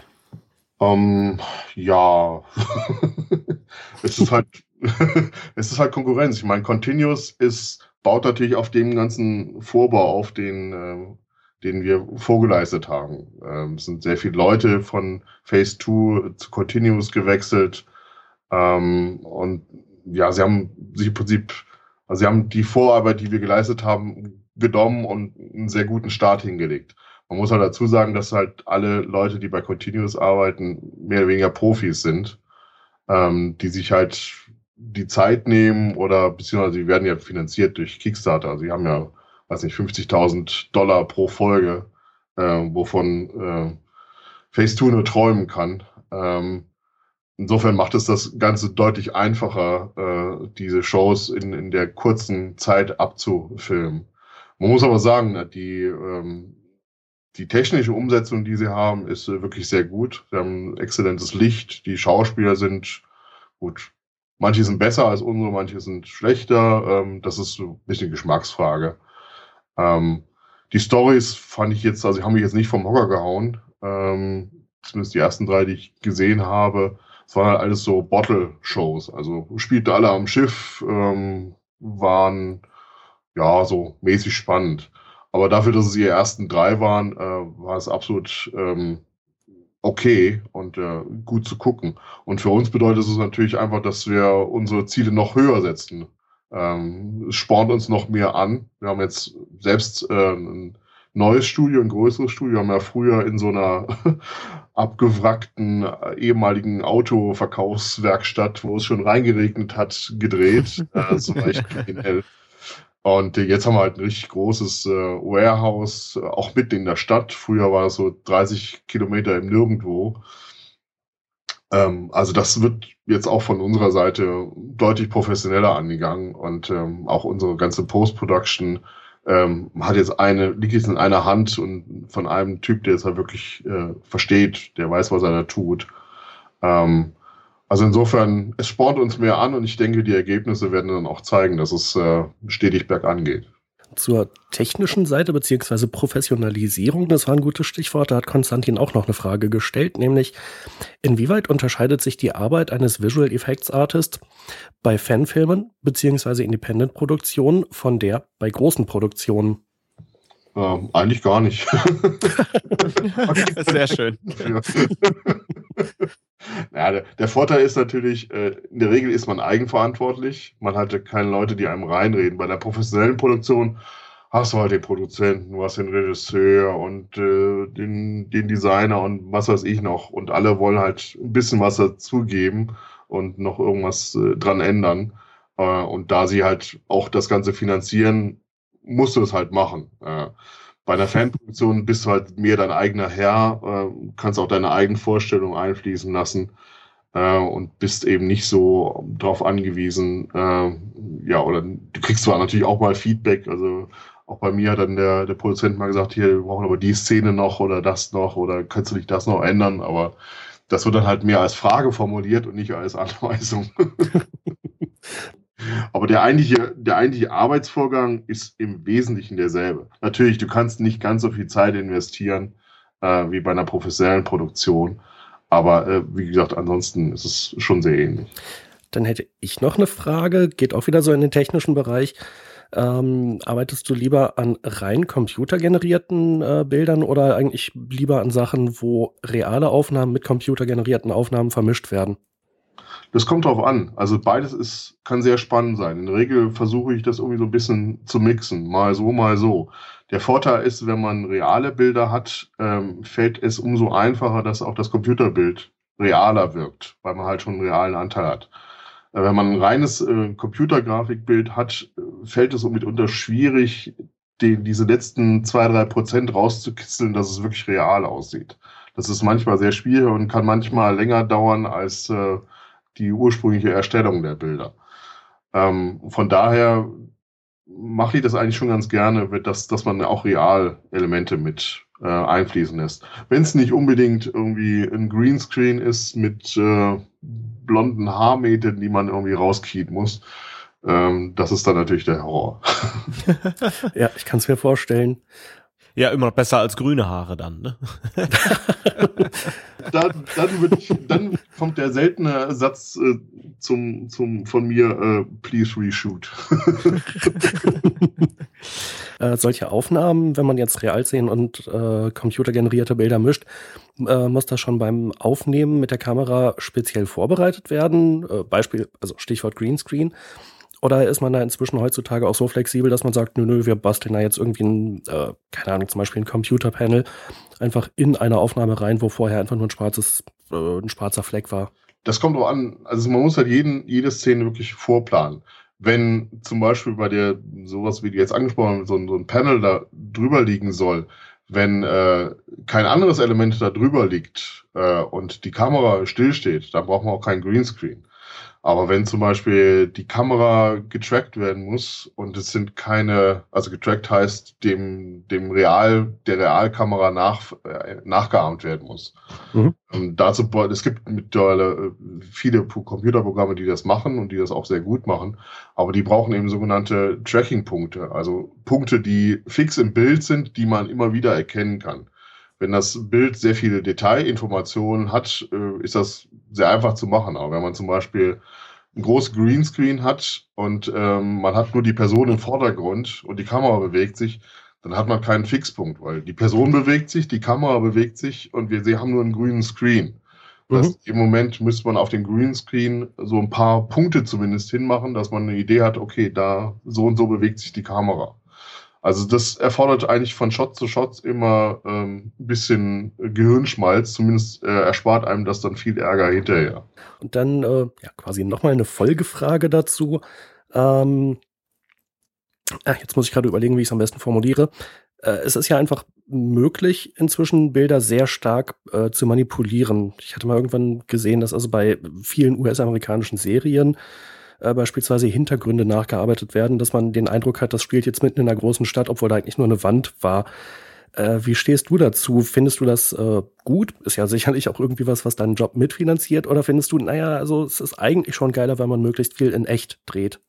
Ich finde es ehrlich gesagt fürchterlich. okay. Ist jetzt nicht unbedingt berufsfördernd, aber was da teilweise an Greenscreen äh, ja, produziert wird, äh, ich, also, mir, mir entzieht sich der Sinn. Das ist zwar, man hat zwar hinterher Möglichkeiten, das zu produzieren, aber die Kosten werden halt so, so immens aufgebläht dadurch und der Mehrwert ist äh, wirklich so gering, ähm, dass ich in den meisten Fällen, also ich glaube, ich habe genau dasselbe gesehen, was du gesehen hast. Ähm, da gab es immer mal einen Zusammenschnitt, so sieben Minuten von allen möglichen Szenen, äh, wo man es nicht erwartet hätte, dass da ein mhm. Screen ist oder so. Und dann denke ich mir auch so manchmal, ey, warum gehst du nicht zehn Meter weiter und drehst es in real? Also, und wenn der Himmel dann ein bisschen bewölkt ist, naja, so what? Also, ähm, wie gesagt, also das kann ich nicht unbedingt verstehen, aber ich meine, ich würde mich auch nicht beschweren, wenn mir jemand äh, den Job anbietet und sagst, du kriegst dafür Geld, dann würde ich es auch machen. Mhm. Es ist verteuert, die Sache halt unnötig und äh, es macht das Ganze halt auch so ein bisschen beliebig. Die, denselben Trend sieht man ja auch im Kino. Ähm, sämtliche Blockbuster sehen immer ähnlicher aus, haben immer, immer das gleiche Licht, immer die gleichen Explosionen. Es sieht dann alles irgendwie mittlerweile ein bisschen austauschbar aus, weil halt jeder die gleichen Möglichkeiten hat und die dann auch eben voll ausschöpft. Inklusive der Lensflares, die Malte schon angesprochen hatte. Ganz besonders die. Andererseits, äh, bei den Blu-ray-Extras habe ich auch noch mal so ein bisschen gelernt, was das für eine Herausforderung ist, wenn man im Freien dreht. Also beispielsweise die Folge Eine Handvoll Datas. Äh, da gab es ein Blu-ray-Extra zu. Äh, ich glaube, Patrick Stewart hatte Regie geführt und das war also nahe daran, ein Albtraum zu werden, ähm, weil eben die Be Zeit sehr begrenzt ist, das zu drehen und irgendwann geht halt die Sonne unter und dann äh, ist Feierabend. Mhm. Ja gut, man möchte ja beim Film immer möglichst interessantes Licht haben. Darum dreht man entweder relativ früh morgens oder halt so in den ein, zwei Stunden vor Sonnenuntergang, weil das Licht da halt am spannendsten ist, weil die Sonne am tiefsten steht und eben das einfach das schönste Licht äh, gibt. Da, ja, das ist aber schon ein Phänomen und eine Sache, die gibt's schon seit es Film gibt. Also. ja, auch wieder wahr. Ja, dieser Zusammenschnitt, den du eben angesprochen hattest, äh, da haben wir, glaube ich, wirklich denselben gesehen. Da waren also wirklich vollkommen unverdächtige Serien wie äh, Castle, glaube ich, eine Krimiserie, äh, wo es jetzt echt nicht auf, drauf ankam, wo das jetzt genau gedreht wird. Genau. Und dann halt die Straße hinten irgendwie erweitert um noch zwei Blocks oder äh, ja, also Sachen, die man wirklich, wo man denkt, okay, dreh die Kamera um 90 Grad und du hast halt irgendeine Szene. Ähm, also, ja, ich verstehe es manchmal nicht. Okay, ähm, vielleicht zum Abschluss noch ähm, eine Frage, was sind denn aktuelle Projekte, beziehungsweise wie sieht denn gerade deine Zukunft aus, Tobias? Woran arbeitest du gerade oder was steht gerade an? Also wir haben gerade abgeschlossen die Arbeiten an Oceanus. Das ist auch so ein Science-Fiction-Projekt, ähm, was unter Wasser spielt. Auch so eine, ja, so eine Art Endzeit-Geschichte. Äh, das mhm. wird, also das ist erstmal so ein 20 Minuten, äh, ja, doch, ich glaube 20 Minuten war es ähm, wo quasi der erste Akt äh, des Ganzen äh, fertiggestellt worden ist. Da haben wir halt die ganzen äh, oder den guten Teil der Visual Effects äh, für geliefert. Da wird momentan dann gerade ähm, die übliche Geldsuche geht da los ähm, und dann wird festgelegt, ob das jetzt ein Kinofilm wird, äh, ob das erweitert wird zu einer Serie. Das wird sich im Laufe des Jahres rausstellen und dann werden wir da sicher noch eine Menge Arbeit mit haben. Ähm, dann, wie gesagt, Renegades ist ja gerade abgedreht. Da haben wir jetzt erstmal nichts damit zu tun. Ähm, Axonar wird uns wahrscheinlich ja, ähm, in der zweiten Jahreshälfte doch erheblich beschäftigen. Ähm, dann arbeiten wir momentan gerade an einem anderen kleinen äh, Science Fiction, für die wir die kompletten ähm, visuellen Effekte machen. Das wird uns, denke ich mal, auch so drei, vier, fünf Monate beschäftigen. Und dann sind noch so ein paar andere Projekte. Fifth Passenger, da hatten wir auch Effekte letztes Jahr gemacht für den Teaser. Die, die haben jetzt im Januar und Februar gedreht und ähm, sind jetzt auch auf der Suche nach Geldgebern. Das sieht wohl auch ganz gut aus, dass wir da auch Effekte für machen. Also ich bin ganz zufrieden. Also wir haben jetzt jahrelang sehr wenig Visual Effects gemacht, aber so die letzten ein, zwei Jahre ähm, geht es da ganz gut in die richtige Richtung. Ja, das klingt ja wirklich nach äh, spannenden und äh, schweißtreibenden Arbeiten, wenn die, wenn, wenn die Bücher voll sind. ja, die Bücher sind voll. Das Problem ist natürlich, das sind alles Independent-Produktionen, die haben alle, alle das chronischen Geldmangel. Eine, ähm, AAA-Produktion, äh, also die müssen mit wahrscheinlich der Portokasse von denen auskommen.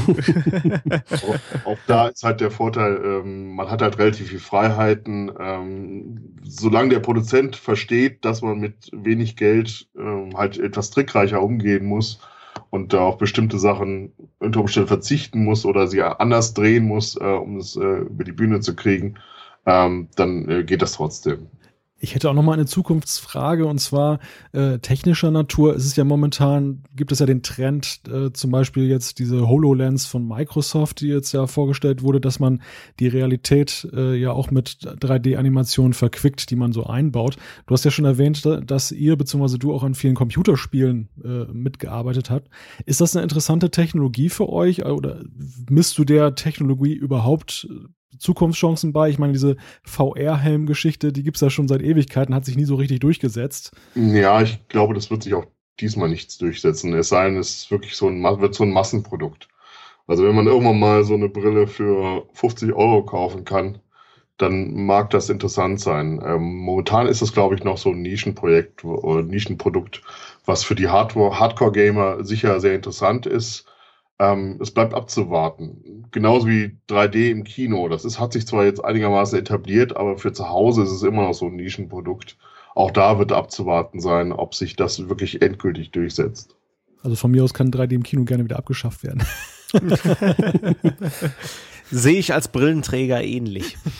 Ich bin ja auch Brillenträger, es geht eigentlich. Also man braucht immer so eine halbe Stunde, bis man sich dran gewöhnt hat, aber dann, dann funktioniert das eigentlich ganz gut in den meisten Fällen wenn es gut gemacht ist, ja. Aber in, äh, ich habe noch nicht so fürchterlich viele 3D-Filme gesehen und meistens fand ich es überflüssig. Es hat dem Film eigentlich nicht wirklich was Zusätzliches gegeben. Also beispielsweise beim, äh, beim Hobbit hätte ich komplett drauf verzichten können, hab's beim zweiten und dritten dann auch. Ja, Hobbit war ja nochmal der äh, Sonderfall, dass sie äh, sogar halt mit 48 Hertz äh, das Ganze abgespielt haben was zusätzlich zum 3D dann nochmal ein anderes Seherlebnis ist. Und ähm, ja, die Kombination, die hat jetzt nicht jedem gefallen. Mhm. Oh, ja, mir zum Beispiel nicht. ja, dann würde ich sagen, machen wir vielleicht an dieser Stelle einen Schlusspunkt unter ein äh, sehr interessantes Gespräch. Tobias, ganz herzlichen Dank für diese Einblicke in deine Arbeit. Das fand ich wirklich hochspannend. Also für mich war es wirklich ein Gespräch voller neuer Erkenntnisse. Okay, sehr gut. Danke. Hab mich ja. gefreut. War äh, schön, da mal bei euch zu sein.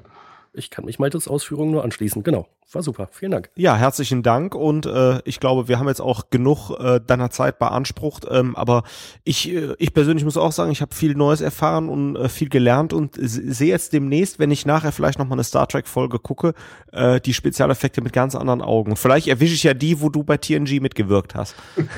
ja. da musst du mal in der ersten Season anfangen. oh, die gucke ich jetzt so eher ungern, die erste, muss ich gestehen.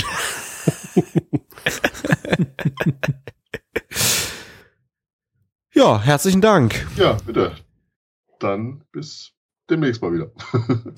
Kommen wir nun zum Feedback und da hat uns wieder eine ganze Menge erreicht. Jan, du hast die erste Zuschrift. Genau, Sarah Groh hat uns geschrieben. Ähm, Hallo, wieder ein schöner Trackcast und wieder ein paar Anmerkungen.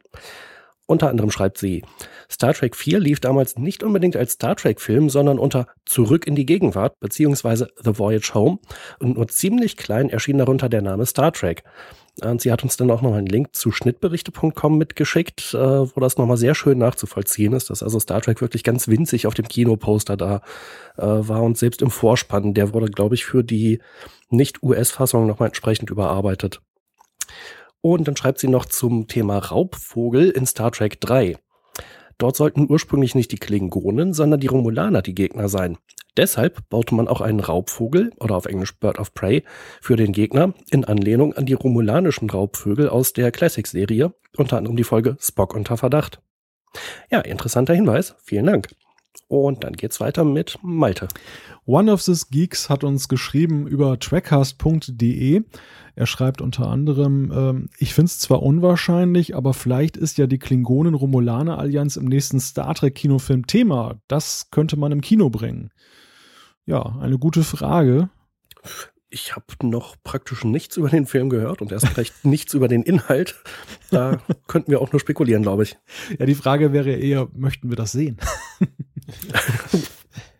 Ich meine, zur Not, die, zur, zur Not lassen wir uns von Planet A zu Planet B bieben. Möchten wir überhaupt noch einen Abrams-Film sehen? Aber gut, das ist eine ganz andere Frage. Hey, Moment, Moment, Moment mal. Also ich, äh, ich äh, schli schließe mich da äh, unserem Gast heute an, neben den tollen visuellen Effekten und den toll ausgewählten Schauspielern. Äh, Finde ich ja beispielsweise noch, dass auch das Ganze sehr unterhaltsam ist. Wobei ich habe bei Tobias herausgehört, dass er vor allem die Optik toll fand. da gibt's ja auch, naja, man könnte den Stil nicht mögen, aber technisch gibt's ja nichts auszusetzen, außer an den vielen Lensflares. Ja, aber das, das, das, das ist doch ähnlich wie im Playboy. Ich meine, wenn die Interviews schon scheiße sind, gucke ich mir wenigstens die netten Bilder an. Da ist die Optik auch in Ordnung, ja. Da ist die Optik grundsätzlich auch in Ordnung. Ja, im Playboy schon, aber bei einem Kinofilm. Ach, ich glaube, also bei aller, Da habe ich andere Ansprüche. bei aller Kritik an, an äh, Star Trek, also an den Star Trek-Filmen von Abrams, aber ich finde, so optisch ist es ja schon eine Wucht. Es ist leider nur inhaltsleer. Oh, wieder Hörer ver, ver Oh, oh, oh, oh, oh. Ich kann natürlich gebetsmühlenartig äh, mein, meine Meinung aus den vergangenen 36 Trackcasts wiederholen, aber das sollten wir vielleicht in einer anderen Sendung tun. Also wer es bis hierhin durchgehalten hat, der kennt unsere Meinung in der Frage sowieso, glaube ich. Vermutlich schon. Ich kippel da ja immer so ein bisschen zwischen den verschiedenen Filmen. Naja, egal. Machen wir weiter. Ich habe hier noch ein, ein, ein weiteres Zitat. Äh, Nochmal zum Pegasus-Projekt. Ist eigentlich bekannt, wann dieser Vertrag von Algeron genau unterzeichnet wurde? War es zu Kirks Zeiten im 23. Jahrhundert oder zwischen dem sechsten Kinofilm und TNG? Oder im Föderation- bzw. Erde-Romulus-Krieg in der Prä-Kirk-Ära nach Archer Price? Weiß das jemand? Also wenn das einer weiß, dann kann das ja nur Jan sein. Äh, Ich glaube, ich habe sogar nachgeguckt und erstmal nicht rausgefunden. Ja, muss nicht heißen, dass es nicht bekannt ist, aber ich habe es jedenfalls nicht, nicht auf dem Schirm. War das nicht so, dass es eigentlich ziemlich unmittelbar an die Geschehnisse von Enterprise irgendwie anknüpfte? Also Enterprise baute ja diesen Konflikt so ein bisschen auf, dann glaube ich in der Zeitlinie danach soll ja dann dieser Krieg da ausgebrochen sein und danach müsste es ja eigentlich ja vor Kirk dann schon unterschrieben worden sein. Äh, Wenn es den Vertrag in der Classic-Serie schon gab, ja. Da bin ich aber nicht sicher, ob der da schon angesprochen wurde. Wahrscheinlich nicht angesprochen, aber es gab ihn. Das kann natürlich sein. Ich glaube auch, äh, weil im Zuge der neutralen Zone, also ich kann es mir auf jeden Fall vorstellen. Aber ich meine, zu, zur größten Not, äh, wenn wir mal irgendwann wieder Larry in der Sendung haben, der weiß das. Das ist eine gute Idee, das stimmt. Mir dämmert nur gerade, der Krieg zwischen, Föderat äh, zwischen Sternenflotte und Romulanern, der muss ja gewesen sein nach der letzten Enterprise-Folge, allerdings vor der letzten Enterprise-Folge. Die spielte ja äh, dann irgendwie zehn Jahre später. Ich dachte, die spielt im TNG-Universum. Ja, auch. Oh, da hast du aber Jan ein Bein gestellt, Thorsten. da konnte er sich endlich mal rächen. Wieso rächen? Ich mag dich. Also, du lässt es nur manchmal nicht so raushängen. Dass die Flanke auf die Thorsten 37 Folgen lang gewartet hat. Genau. Tut, tut mir Ähm, leid. Also, ja, es wäre ja wahrscheinlich einigermaßen plausibel, dass dieser Vertrag irgendwie am Ende des Krieges oder kurz nach dem Krieg geschlossen wurde und man sich da auf so bestimmte Eckpunkte geeinigt hat, wie zum Beispiel die Föderation oder die Sternenflotte darf keine Tarnvorrichtungen haben. Dann wäre das ja nach dem Ende von Enterprise gewesen. Einigen wir uns mal darauf und äh, hören wir mal, was Thorsten dazu vorzulesen hat. Ja, LaForge hat bei Trackers.de sich gemeldet zur Folge Traumanalyse. Warum geht ihr davon aus, dass die Parasiten intelligent genug sind, um eine friedliche Lösung zu finden? Mit einer Zecke verhandelt man ja auch nicht und ein Wespennest auf dem Dachboden würde man einfach ausräuchern und nicht umsiedeln. Ganz einfache Antwort, LaForge, weil Star Trek ist. Weiter macht Jan. Ist das jetzt eine so einfache, eine, ist das so ein einfacher Vorgang, dass wir das so abtun können? Ja. ja ich glaube, wir haben genug Feedback, wir müssen das mal so einfach abtun. Okay. Äh, eine Zuschrift ebenfalls über trackcast.de, nämlich von Spock. Der hat uns geschrieben. Als eingefleischter TOS-Fan habe ich mich bisher geweigert, mir die anderen Serien auch nur anzusehen. Durch eure Beschäftigung mit den Blu-ray-Veröffentlichungen überlege ich mir aber ernsthaft, mir TNG und vielleicht auch DS9 oder die anderen Serien auf DVD zuzulegen. Ja, finde ich gut, dass wir in dieser Hinsicht einen positiven Einfluss haben und äh, nachdem ja jetzt äh, Next Generation relativ günstig auf Blu-ray ist, falls du einen Blu-ray-Player hast, im Moment kann man da jetzt, glaube ich, recht gut zugreifen. Ich vermute auch nicht, dass es demnächst nochmal drastisch günstiger werden wird. Außerdem schreibt uns Spock, da TNG keineswegs die erste Star Trek-Serie war, die auf Blu-ray veröffentlicht wurde, sollte man sich vielleicht auch einmal mit TOS beschäftigen. Das sind nur drei Staffeln mit insgesamt 79 Folgen. Das sollte zu schaffen sein. Äh, ja, die, die knüppel ich mir auch in drei Tagen durch. also witzigerweise habe ich tatsächlich beschlossen, mir die demnächst mal zuzulegen und äh, anzugucken. Zum für mich dann ersten Mal komplett. Es ist ewig her, dass ich mal einzelne Folgen davon im TV gesehen habe dann könnten wir von mir aus auch einen Trackcast drüber machen. Sehr gerne. Ähm, außerdem findet. Ich glaube, ich mache da mal eine Folge Urlaub. Warum? Du zwingst es ja auch hier eine Voyager Trackcast zu machen.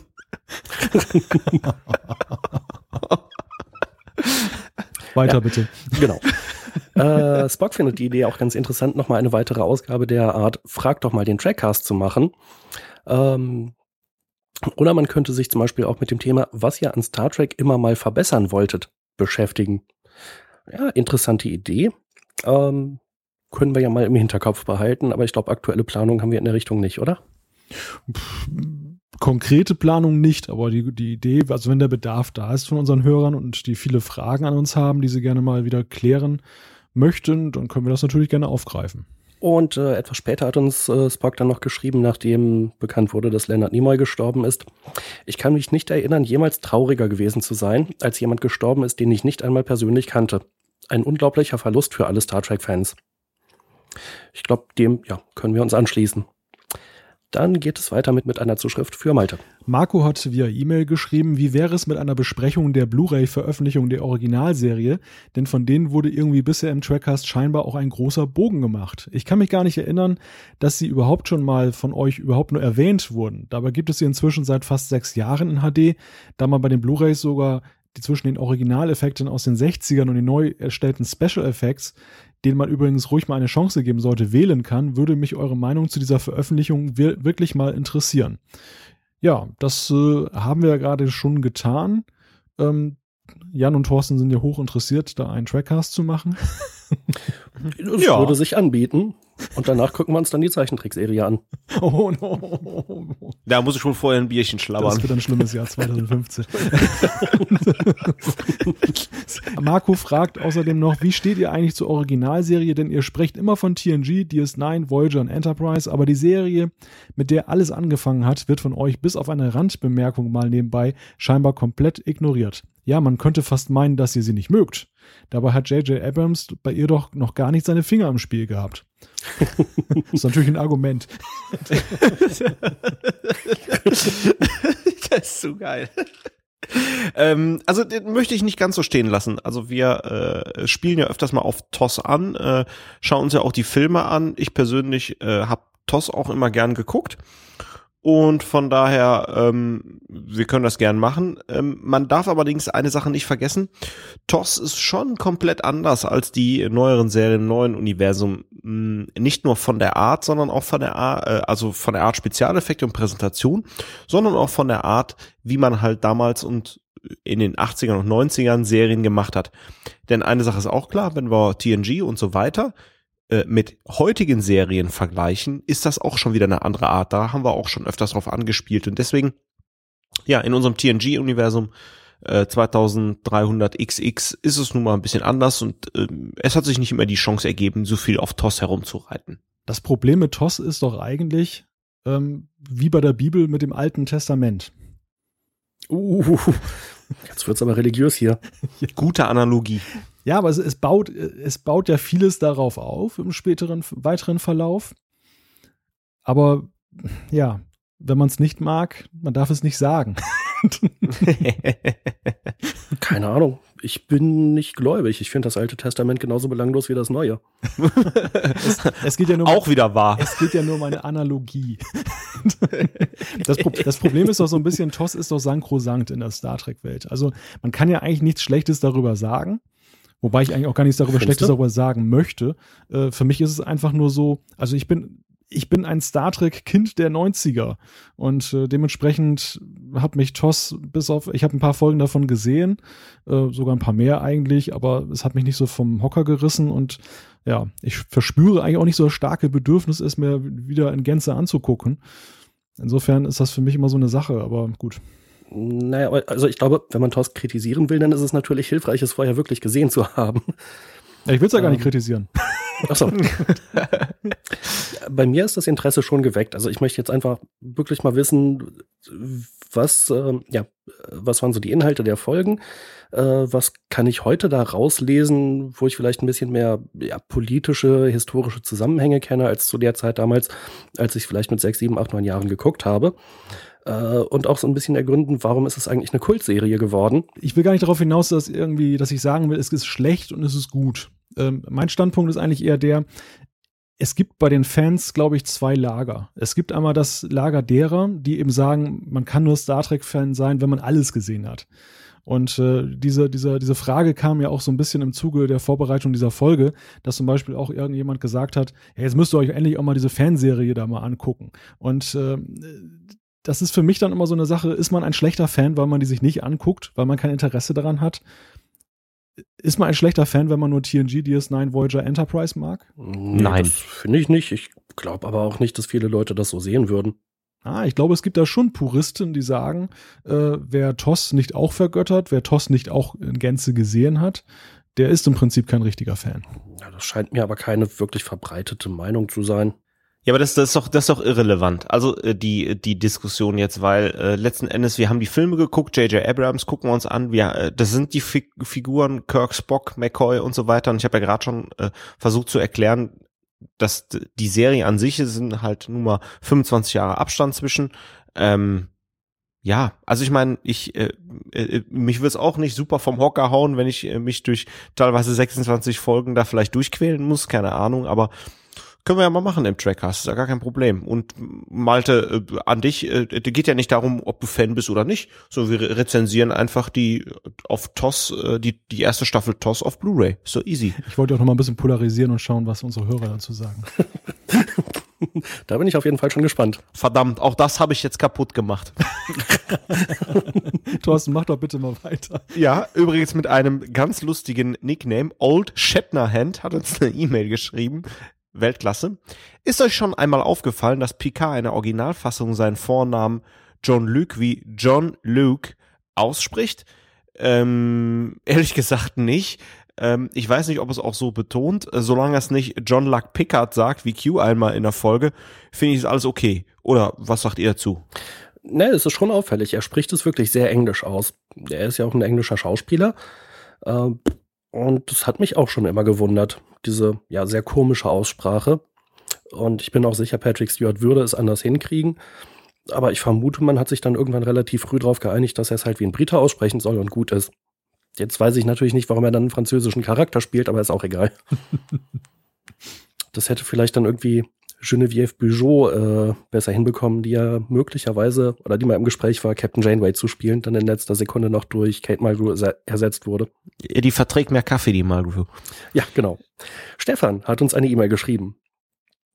Äh, denkt doch mal drüber nach, eine erste April-Tradition einzuführen, indem ihr immer am 1. April ein äh, Thema X-Cast macht. Das habt ihr ja schon oft genug angekündigt, den äh, Thema X-Cast. Ja, ich weiß nicht, vielleicht machen wir dann demnächst mal einen 1. April-Cast und besprechen das Thema. Weiter geht's mit Malte. Bastian hat via E-Mail geschrieben, dass die Sonder-Blu-ray-Auskopplung alle guten Dinge ab sofort erhältlich ist. Er hat sie gleich im hiesigen Realmarkt gekauft und bittet darum, die Informationen weiterzugeben. Ähm, bei der Gelegenheit, also ich, ich musste ja wirklich ein bisschen schmunzeln. Ich habe das Ding beim Marktkauf gesehen, um jetzt auch noch mal eine andere Handelskette ins Gespräch zu bringen. und und äh, da steht ja tatsächlich alle guten Dinge drauf und äh, dabei ist ja eigentlich die, die Übersetzung, also der, der deutsche Titel lautet ja gestern, heute Morgen. Gut, da kann man sich jetzt drüber streiten, äh, ob der so sinnig übersetzt ist, aber das ist ja eigentlich total absurd. Mhm. Ja, ich dachte gerade, Bastian hätte das irgendwie falsch verstanden und hier in der E-Mail falsch wiedergegeben, aber wenn das da tatsächlich drauf steht, das ist etwas komisch, denn unter dem Titel kennt man es hier nicht. Das wäre ja halt der Originaltitel All Good Things, den man auch vielleicht damals so hätte übersetzen können, äh, hat man aber nicht.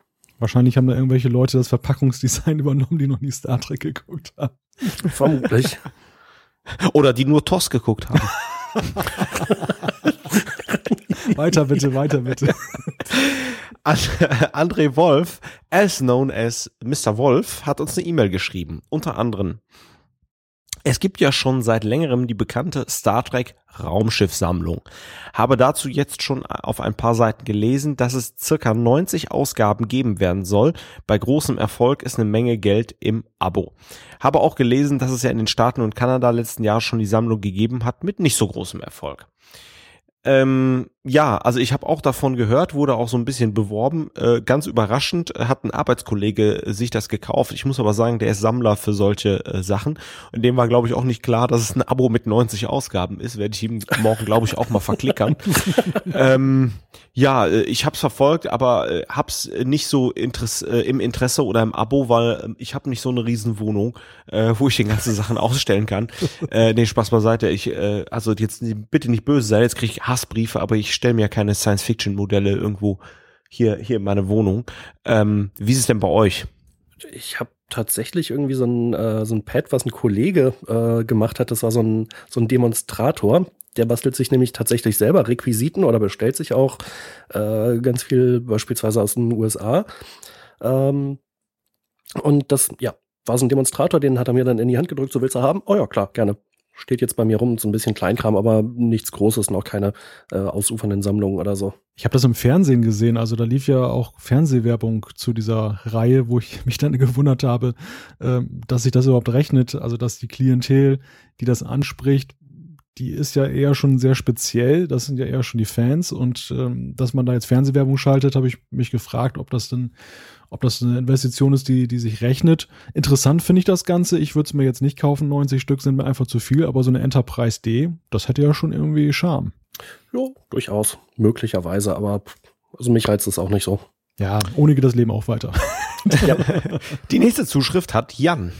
Genau, und die kommt, äh, das ist eine E-Mail von Trekkie001. Wie üblich äh, sehr lang. Ich greife mal so ein paar kurze Aspekte nur raus. Und zwar ähm, geht es um eine potenzielle neue Star Trek-Serie. Cool wäre es natürlich, wenn man sich für eine neue Serie aktuelle Produktionsgrößen ranholen würde. Zum Beispiel John Schrieben äh, oder John Scheiben, ich bin nicht sicher, wie man es ausspricht, der bei Akte X und Breaking Bad mitgearbeitet hat. Der hat ja auch schon für Enterprise produziert. Richtig cool wären noch so Leute wie Vince Gilligan, Breaking Bad oder Akte X. Oder, Achtung, Joss Whedon, ja, Joss Whedon, für diejenigen, die noch nicht eingeweiht sind, ist natürlich der Produzent, Regisseur, Autor von Firefly, einer meiner Lieblingsserien. Whedon und Star Trek könnte ich mir vorstellen. Firefly, was ist das denn? Kannst du ja bei Netflix angucken jetzt. Habe ich gerade hab ich gerade abbestellt. Echt abbestellt? Wieso? Ich äh, bin jetzt mal zu Amazon Prime gewechselt. Ja, das habe ich wieder abgestellt. und das, wo vor drei Tagen die dritte Staffel äh, House of Cards rausgekommen ist. Ja, die läuft aber ja nicht bei Netflix. Wie? Läuft nicht? Nein. Nö, die läuft bei Sky. Richtig. Was? In, in, in, Deutschland haben die schlauerweise einen Vertrag mit Sky abgeschlossen, der irgendwie noch über die dritte Staffel auf jeden Fall ging. Ich weiß nicht, ob das eine. Ich wollte da gleich losgucken. Eine mögliche Ernst vierte jetzt? Staffel auch betrifft. Und da ist es tatsächlich so, dass Netflix seine eigene Produktion in Deutschland nicht zeitgleich wie in den USA zeigen kann, weil nämlich Sky da die Hand drauf hat. Was sind denn das für Bekloppte? Ich sag jetzt mal das nächste Wort nicht. Ja, und deshalb habe ich Netflix abbestellt. Gott, Gott, Gott sei Dank habe ich ein Sky-Abo auch noch. Oh. Weil da gucke da guck, da guck ich ja die ganze Zeit Fußball, aber ich habe äh, das, das, das ist jetzt meine Frage an euch. Meine Freundin und ich sind bei Netflix mit Person of Interest fertig. Wir wissen jetzt nicht, ob wir Breaking Bad oder House of Cards anfangen wollen. House of Cards. Nee, das muss jetzt boykottiert werden, weil das in Deutschland nicht läuft, nicht weitergeht. ah, die ersten zwei Staffeln sind super. House of Cards. Ja, muss ich zugeben. Ist eine echt großartige ja? Serie. Alles klar, gut, dann, dann starten wir mal damit durch. Also mit Breaking Bad habe ich mich ja schon unbeliebt gemacht, weil ich ja gesagt habe, dass mir die Füße eingeschlafen sind beim Betrachten der ersten Folge. Mir ist gerade die Erkenntnis gekommen, warum Thorsten so eine kleine Wohnung hat, dass er keine Star Trek-Modelle hinstellen kann. Das liegt an den ganzen Streaming-Abos. Meinst du, er hat lauter Set-Top-Boxen da gestapelt zur Decke? nee, der neue Fernseher musste ja noch irgendwo hier reinpassen. Ja. Und der DVD-Player. Nee, ich habe ja nur eine Playstation, ich habe keinen DVD-Player. Ach so, weil du hattest doch irgendwie, warst du das nicht, der vorhin gesagt hat, dass man, wenn man alt ist als TNG-Fan, dann so einen Blu-ray-Player nicht hat? Ja, aber ich bin ja nicht alt. ich glaube, ich mache mal weiter mit der Zuschrift hier von Tracky 001. Äh, nämlich zurück äh, ein äh, Zusammenhang zur Zuschrift hervor. Und übrigens, die Zeitschrift mit den hochwertig produzierten Modellen und den zusammengepackten Infos habe ich mir natürlich auch abonniert. Äh, gleich mit Sammelordner. Ihr auch? Ja, haben wir ja schon geklärt. Also wir eher nicht, aber äh, ja, viel Spaß mit der Sammlung und keine Ahnung, kannst uns ja mal äh, dann irgendwie ein paar lustige Fotos schicken, äh, wie das dann so aussieht. Ich habe da jetzt nicht so eine richtige Vorstellung, wie groß oder klein oder so die Modelle sind. Äh, und äh, Tracky 001 hat dann auch noch äh, geschrieben, dass er natürlich sehr den Tod von Leonard Nimoy bedauert. Die nächste Zuschrift hat Malte. Micha hat über trackcast.de geschrieben, so ein T-Shirt mit Trackcast-Logo wäre nicht schlecht, aber was sagt der Rechteinhaber eines bekannten Sci-Fi-Universums zum Verwenden eines ähnlichen Logos und des Namensbestandteils Track dazu, wo man doch heutzutage schon die Farbe dunkelrosa für Telefonprodukte schützen lassen kann? Ja, die, der Nebensatz suggeriert schon, was er davon halten könnte. schnell weiter, bevor wir uns hier in eine rechtliche äh, uh, prekäre Lage bringen. Ja, schnell weiter. Ja, Daniel aus Hangover, äh, ich meine Hannover, hat uns bei trackers.de äh, geschrieben. Nee, nee, das stimmt schon. Wir nennen das hier alle so. In der Tat. Echt? Ja. Das ist äh, nicht unüblich, ja.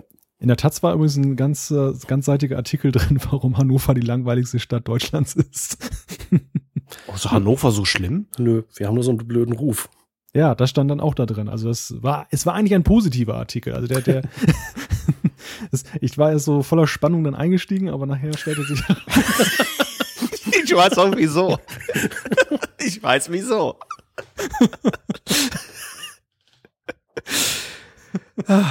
ja, vielleicht kurz zur Zuschrift von Daniel. Ähm, hatten wir ja schon in der Sendung geäußert. Äh, es ging um das Thema Robert Meyer Burnett. Ähm, der Daniel war so lieb und hat uns die beiden Tweets äh, von Burnett reingereicht. Äh, stellen wir auch in die Show Notes der Sendung zurecht. Kurz zusammengefasst, ähm, was Burnett schreibt, sieht wohl schlecht aus für DS9 und Voyager auf Blu-ray.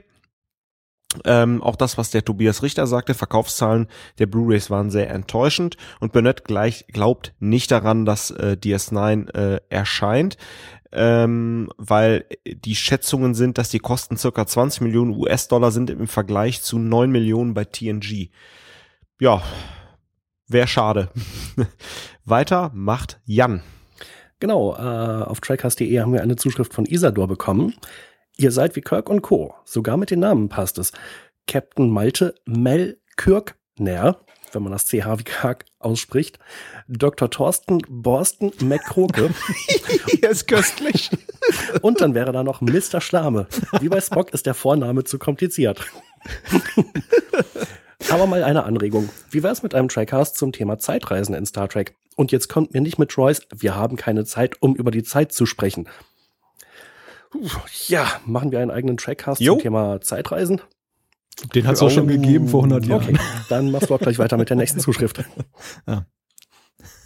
ja. Mario Winter hat über trackcast.de geschrieben zum Thema nervige Blu-ray-Menüs. Also da nehmen sich die DVDs aber auch nichts. Ich habe DS9 auf DVD und dessen Menü macht mich genauso wahnsinnig. Ja, das äh, ist ein wertvoller Hinweis. Äh, man hat augenscheinlich nichts gelernt aus den DVDs. Und äh, Mario schreibt außerdem, was habe ich aus der Blu-ray-Überarbeitung gelernt? Wollte ich mir die Serie anfangs holen, habe ich es dann gelassen. Ich lege mir eine Serie nur dann zu, wenn ich sie komplett haben will. Bei TNG hätte ich für die ersten drei Staffeln über 200 Euro bezahlen müssen und die sind das keinesfalls wert. Ja, gute Nachrichten. Ähm, jetzt kriegst du es ja für einen Bruchteil, die ganze Serie. oh, und das war sogar schon das letzte Feedback.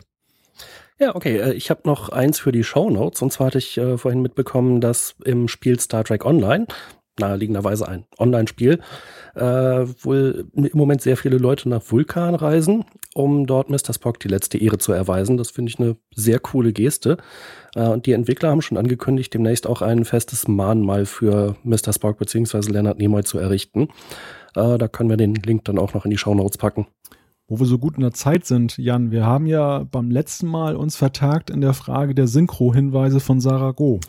Ah, dann muss ich die erstmal wieder rauskramen. Genau, da hat nämlich Sarah Go unter anderem geschrieben, zum Glück ist der Ton der deutschen Fassung nur Stereo, nur in Anführungszeichen. Den unglaublich schlechten 5.1 Abmix, der auf den DVDs zu finden war, hat man zum Glück erspart. Die Angabe unter Details ist dort falsch. Der deutsche Ton ist nicht Mono, sondern, wie oben richtig geschrieben wurde, Stereo. Außerdem hört man hier endlich die deutschen Stimmen wieder in der richtigen Tonhöhe und nicht dieses Gefieper aus DVD-Zeiten. Der Ton kann natürlich nicht mit 7.1 Ton mithalten. Ja, das ist auf jeden Fall schon mal eine, ein sehr interessanter Hinweis. Vielen Dank. Äh, dann schreibt Sarah noch, in der Rezension steht, dass daraus in der deutschen Synchronisation nur der Himmel ist die Grenze wurde, passt irgendwie auch ins Bild, da Next Generation, anders als die späteren Serien, noch unter schlechten Übersetzungen zu leiden hatte. Das war jetzt ein Zitat aus der äh, Rezension und dazu schreibt also Sarah Go. Welche spätere Serie ist denn gemeint, die besser synchronisiert wurde? Etwa Voyager und Enterprise? Die hat nämlich, mit Ausnahme der ersten Staffel Enterprise, auch Ulrich Johansson verbrochen. Es wimmelt von, falschen, von falsch übersetzten Begriffen, beispielsweise temporär statt temporal, und von Phalanxen, einem völlig sinnlosen Fantasiebegriff. Stopp, da möchte ich mal kurz einhaken. Eine Phalanx ist kein äh, Fantasiebegriff, sondern ist eine Phalanx ist tatsächlich ein Begriff aus der Schlachtordnung, die wir beispielsweise äh, von den Römern kannten. Das könnte auch ein Seitenbereich einer Schlachtordnung gewesen sein und dann Seitenbereich des Schiffes. Ja, aber ob das so hinkommt, also ich vermute, sie meint, dass der Begriff völlig falsch verwendet wurde. Äh, Außerdem beispielsweise der Universal Translator ist die ernst gemeinte Übertragung von Universalübersetzer und Gasriesen, Gasriesen werden zu Gas Giants. Johansson fällt, außer, fällt auf jeden False Friend herein, der ihm begegnet. To realize heißt eigentlich nicht realisieren, sondern erkennen oder verstehen, obwohl sich dieser Fehler mittlerweile eingebürgert zu haben scheint. Die Dialogbücher sind unglaublich gestelzt und zählen zum schlechtesten, was für Star Trek geschrieben wurde. Schiffe werden maskiert und nicht getarnt. Kaum jemand sagt, ich kann dies oder jenes. Stattdessen lässt Johansson die Leute ständig sagen, ich vermag. Das ist doch kein gutes Deutsch. Häufig sind die englischen Dialoge beinahe wörtlich ins Deutsche übertragen worden, ohne das geringste Gefühl für die deutsche Sprache. Die ersten drei Jahre von TNG, die noch von Michael Erdmann übertragen wurden, waren dagegen ganz gut getextet. Ebenso DS9, das Boris Tessmann nach einigen Startschwierigkeiten in der ersten Staffel auch ordentlich bearbeitete. Die erste Enterprise-Staffel hat auch eine vernünftige Synchro und selbst in äh, der Classic-Serie TOS wird normales Deutsch gesprochen, auch wenn es teilweise weit weg vom Original war. TNG war nicht das Ende der schlechten Synchronisation, sondern leider erst der Anfang von Johanssons Glanzleistung in Anführungszeichen. Leider. Mal sehen, wie es weitergeht. Ich hoffe aus DS9 und weitere lesenswerte Rezensionen. Ja, das war ein relativ langer Beitrag, aber ich finde inhaltlich sehr äh, interessant. Ich stecke einfach im Thema nicht so drin, wer da die Dialogregie gemacht hat. Aber ich denke, ja, wir nehmen das einfach mal so an und vielen Dank dafür. Ja, also mir ist da in Sinn gekommen, also mit dem Ich vermag, da dachte ich sofort an Tuvok, der ja in der Tat manchmal so ein bisschen gestelzt dahergesprochen hat. Andererseits habe ich dann immer gedacht, das ist vielleicht Absicht, ähm, um eben diesen Vulk Vulkanier-Aspekt sprachlich auch so ein bisschen rüberzubringen. Ja, bei Tuvok würde es passen, aber Ich habe ich es lange nicht mehr in der deutschen Fassung gesehen, egal welche Serie, deshalb habe ich es nicht so auf dem Schirm, aber es mhm. kann gut sein, dass viele Charaktere da so gesprochen haben. Also mir ist es ehrlich gesagt gar nicht so grausam in Erinnerung geblieben, wie es hier dargestellt wird, ohne aber jetzt in Abrede zu stellen, dass es tatsächlich so gewesen ist. Ja. Mhm. Muss man sich in der Tat vielleicht mal anschauen äh, unter dem Gesichtspunkt der Sprache, ja. Ja gut, aber vielleicht äh, möchte ich auch mal ein bisschen der Lanze äh, brechen. Äh, wir wollen alle ganz schnell, schnell, schnell, dass die Sachen gezeigt werden und ähm, so, so eine Dialogregie ist nicht einfach und da wird mal Hardcore unter Zeitdruck schnell, schnell übersetzt und vieles hat sich leider, leider in der deutschen Sprache festgesetzt. Wo ich immer noch eine Gänsehaut äh, bekomme, ist bei der Aussage, das macht keinen Sinn. Das ist auch kein Deutsch. Das heißt, es ergibt keinen Sinn oder noch besser, das ist sinnlos. Aber das kommt einfach von Make Sense und wird halt immer schnell, schnell übersetzt. Und naja, Sprache entwickelt sich auch einfach. Das macht Sinn. das hat sich ja schon fast eingebürgert mit dem Sinn machen. Das finde ich jetzt nicht mehr ganz so schlimm. Aber es gibt halt auch so äh, Sachen wie, ich kenne es wie den Rücken meiner Hand. Das sagt man auf Deutsch einfach nicht. nee. äh, oder natürlich am Ende des Tages. Das äh, müsste eigentlich letzten Endes heißen und nicht am Ende des Tages. Aber ein Argument, das Thorsten gerade gebracht hat, finde ich eigentlich sehr passend und einleuchtend. Das ist dieser Zeitaspekt. Also es war ja seinerzeit auch so, ähm, TNG, der Anfang wurde ja damals noch vom ZDF gemacht. Ähm, da waren, glaube ich, die Abstände zwischen der Erstausstrahlung und der ZDF-Veröffentlichung waren, glaube ich, größer, als das nachher bei Sat 1 war. Sat 1 hat ja doch ein bisschen Tempo in die ganze Sache reingebracht. Ich meine, auch bei Voyager waren die gar nicht so spät dran mit der, ähm, mit der ähm, Synchro. Und äh, um, ja. um kurz einzuhaken und ein wenig zu brillieren. Bei TNG, meine ich, war der, Anf äh, der Abstand beim ZDF anfangs drei Jahre und Sat 1 hat es zum Ende der Serie auf drei Monate äh, runtergekriegt, weil sie ja jeden Tag eine Folge ausgestrahlt haben. Erst ausgestrahlt auf Deutsch. Ja, aber dass das natürlich der, der Qualität der Übersetzung dann auch nicht unbedingt zuträglich ist liegt natürlich auch so auf der Hand. Also ich glaube, jemand, der ein Dialogbuch äh, schreiben kann mit dem Wissen, naja, das wird die ersten drei Jahren gesendet, der hat natürlich andere äh, künstlerische Freiheiten als jemand, der jetzt wirklich unter dem Druck steht, dass das schon im, ja, in der Programmierung des Senders schon drin ist und äh, halt nur sehen muss, dass er das jetzt mal vernünftig abarbeitet. Zumal ja auch dann ja auch noch äh, die Sprecher dann äh, das einsprechen müssen, das muss nachbearbeitet werden. Ich glaube, so eine Synchro ist ja nun auch nicht so ein einfaches Unterfangen.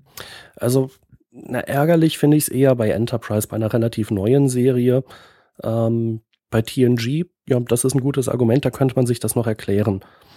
Ähm, aber bei Enterprise, ja, ich bin da hin und her gerissen. Ich äh, gucke mir manchmal Szenen auf Deutsch an, weil ich äh, schauen will, wie sie es übersetzt haben. Und mein Eindruck ist, dass man halt versucht hat, sich sehr nah am Original zu halten. Und ähm, ich habe das eigentlich immer als sehr positiv wahrgenommen äh, bei Enterprise die anderen Serien habe ich wirklich sehr lange nicht mehr auf Deutsch gesehen, da weiß ich nicht. Ja, und gerade bei TNG, wenn ich da so an die Grausamkeiten denke, dann fällt mir gleich so die, der, der, ähm, der Pilotfilm ein, wo dann Captain Picard dann irgendwie eine Nachricht an alle Stationen brocken lässt. Echt? Ja, ja, also das ist natürlich auch so eine sprachliche Grausamkeit und, und gerade das äh, habe ich jetzt so im, im weiteren Verlauf nicht mehr in Erinnerung. Mhm. Ja, oder das alte Problem, dass Riker und Troy sich natürlich siezen. Ja, das ist aber ein generelles Problem. Also das, das, ich habe kürzlich jetzt äh, Voyager äh, nochmal den, äh, den Zweiteiler Unimatrix Zero gesehen und ähm, im Deutschen und das ist teilweise auch total abstrus, wie dass die sich da immer siezen, obwohl der Kontext eigentlich klar erkennen lässt, dass das eigentlich eher jetzt ein Du sein könnte. Mhm. Ja, gut möglich. Aber gut, das ist halt ein generelles Problem der Übersetzung, weil das natürlich auch mal so ein bisschen, ja, eine Frage der Deutung ist dann vom englischen you, was ja beides bedeuten kann, ins äh, deutsche sie oder, oder du überzugehen. Ja. Naja. Na gut. Wollen wir einen Deckel aufs Fass machen? ja, sehr gerne. Gibt es noch Anmerkungen von euch? Nö. Mein Zettel ist, äh, alle Fragen sind beantwortet oder gestellt. Keine weiteren Fragen, euer Ehren.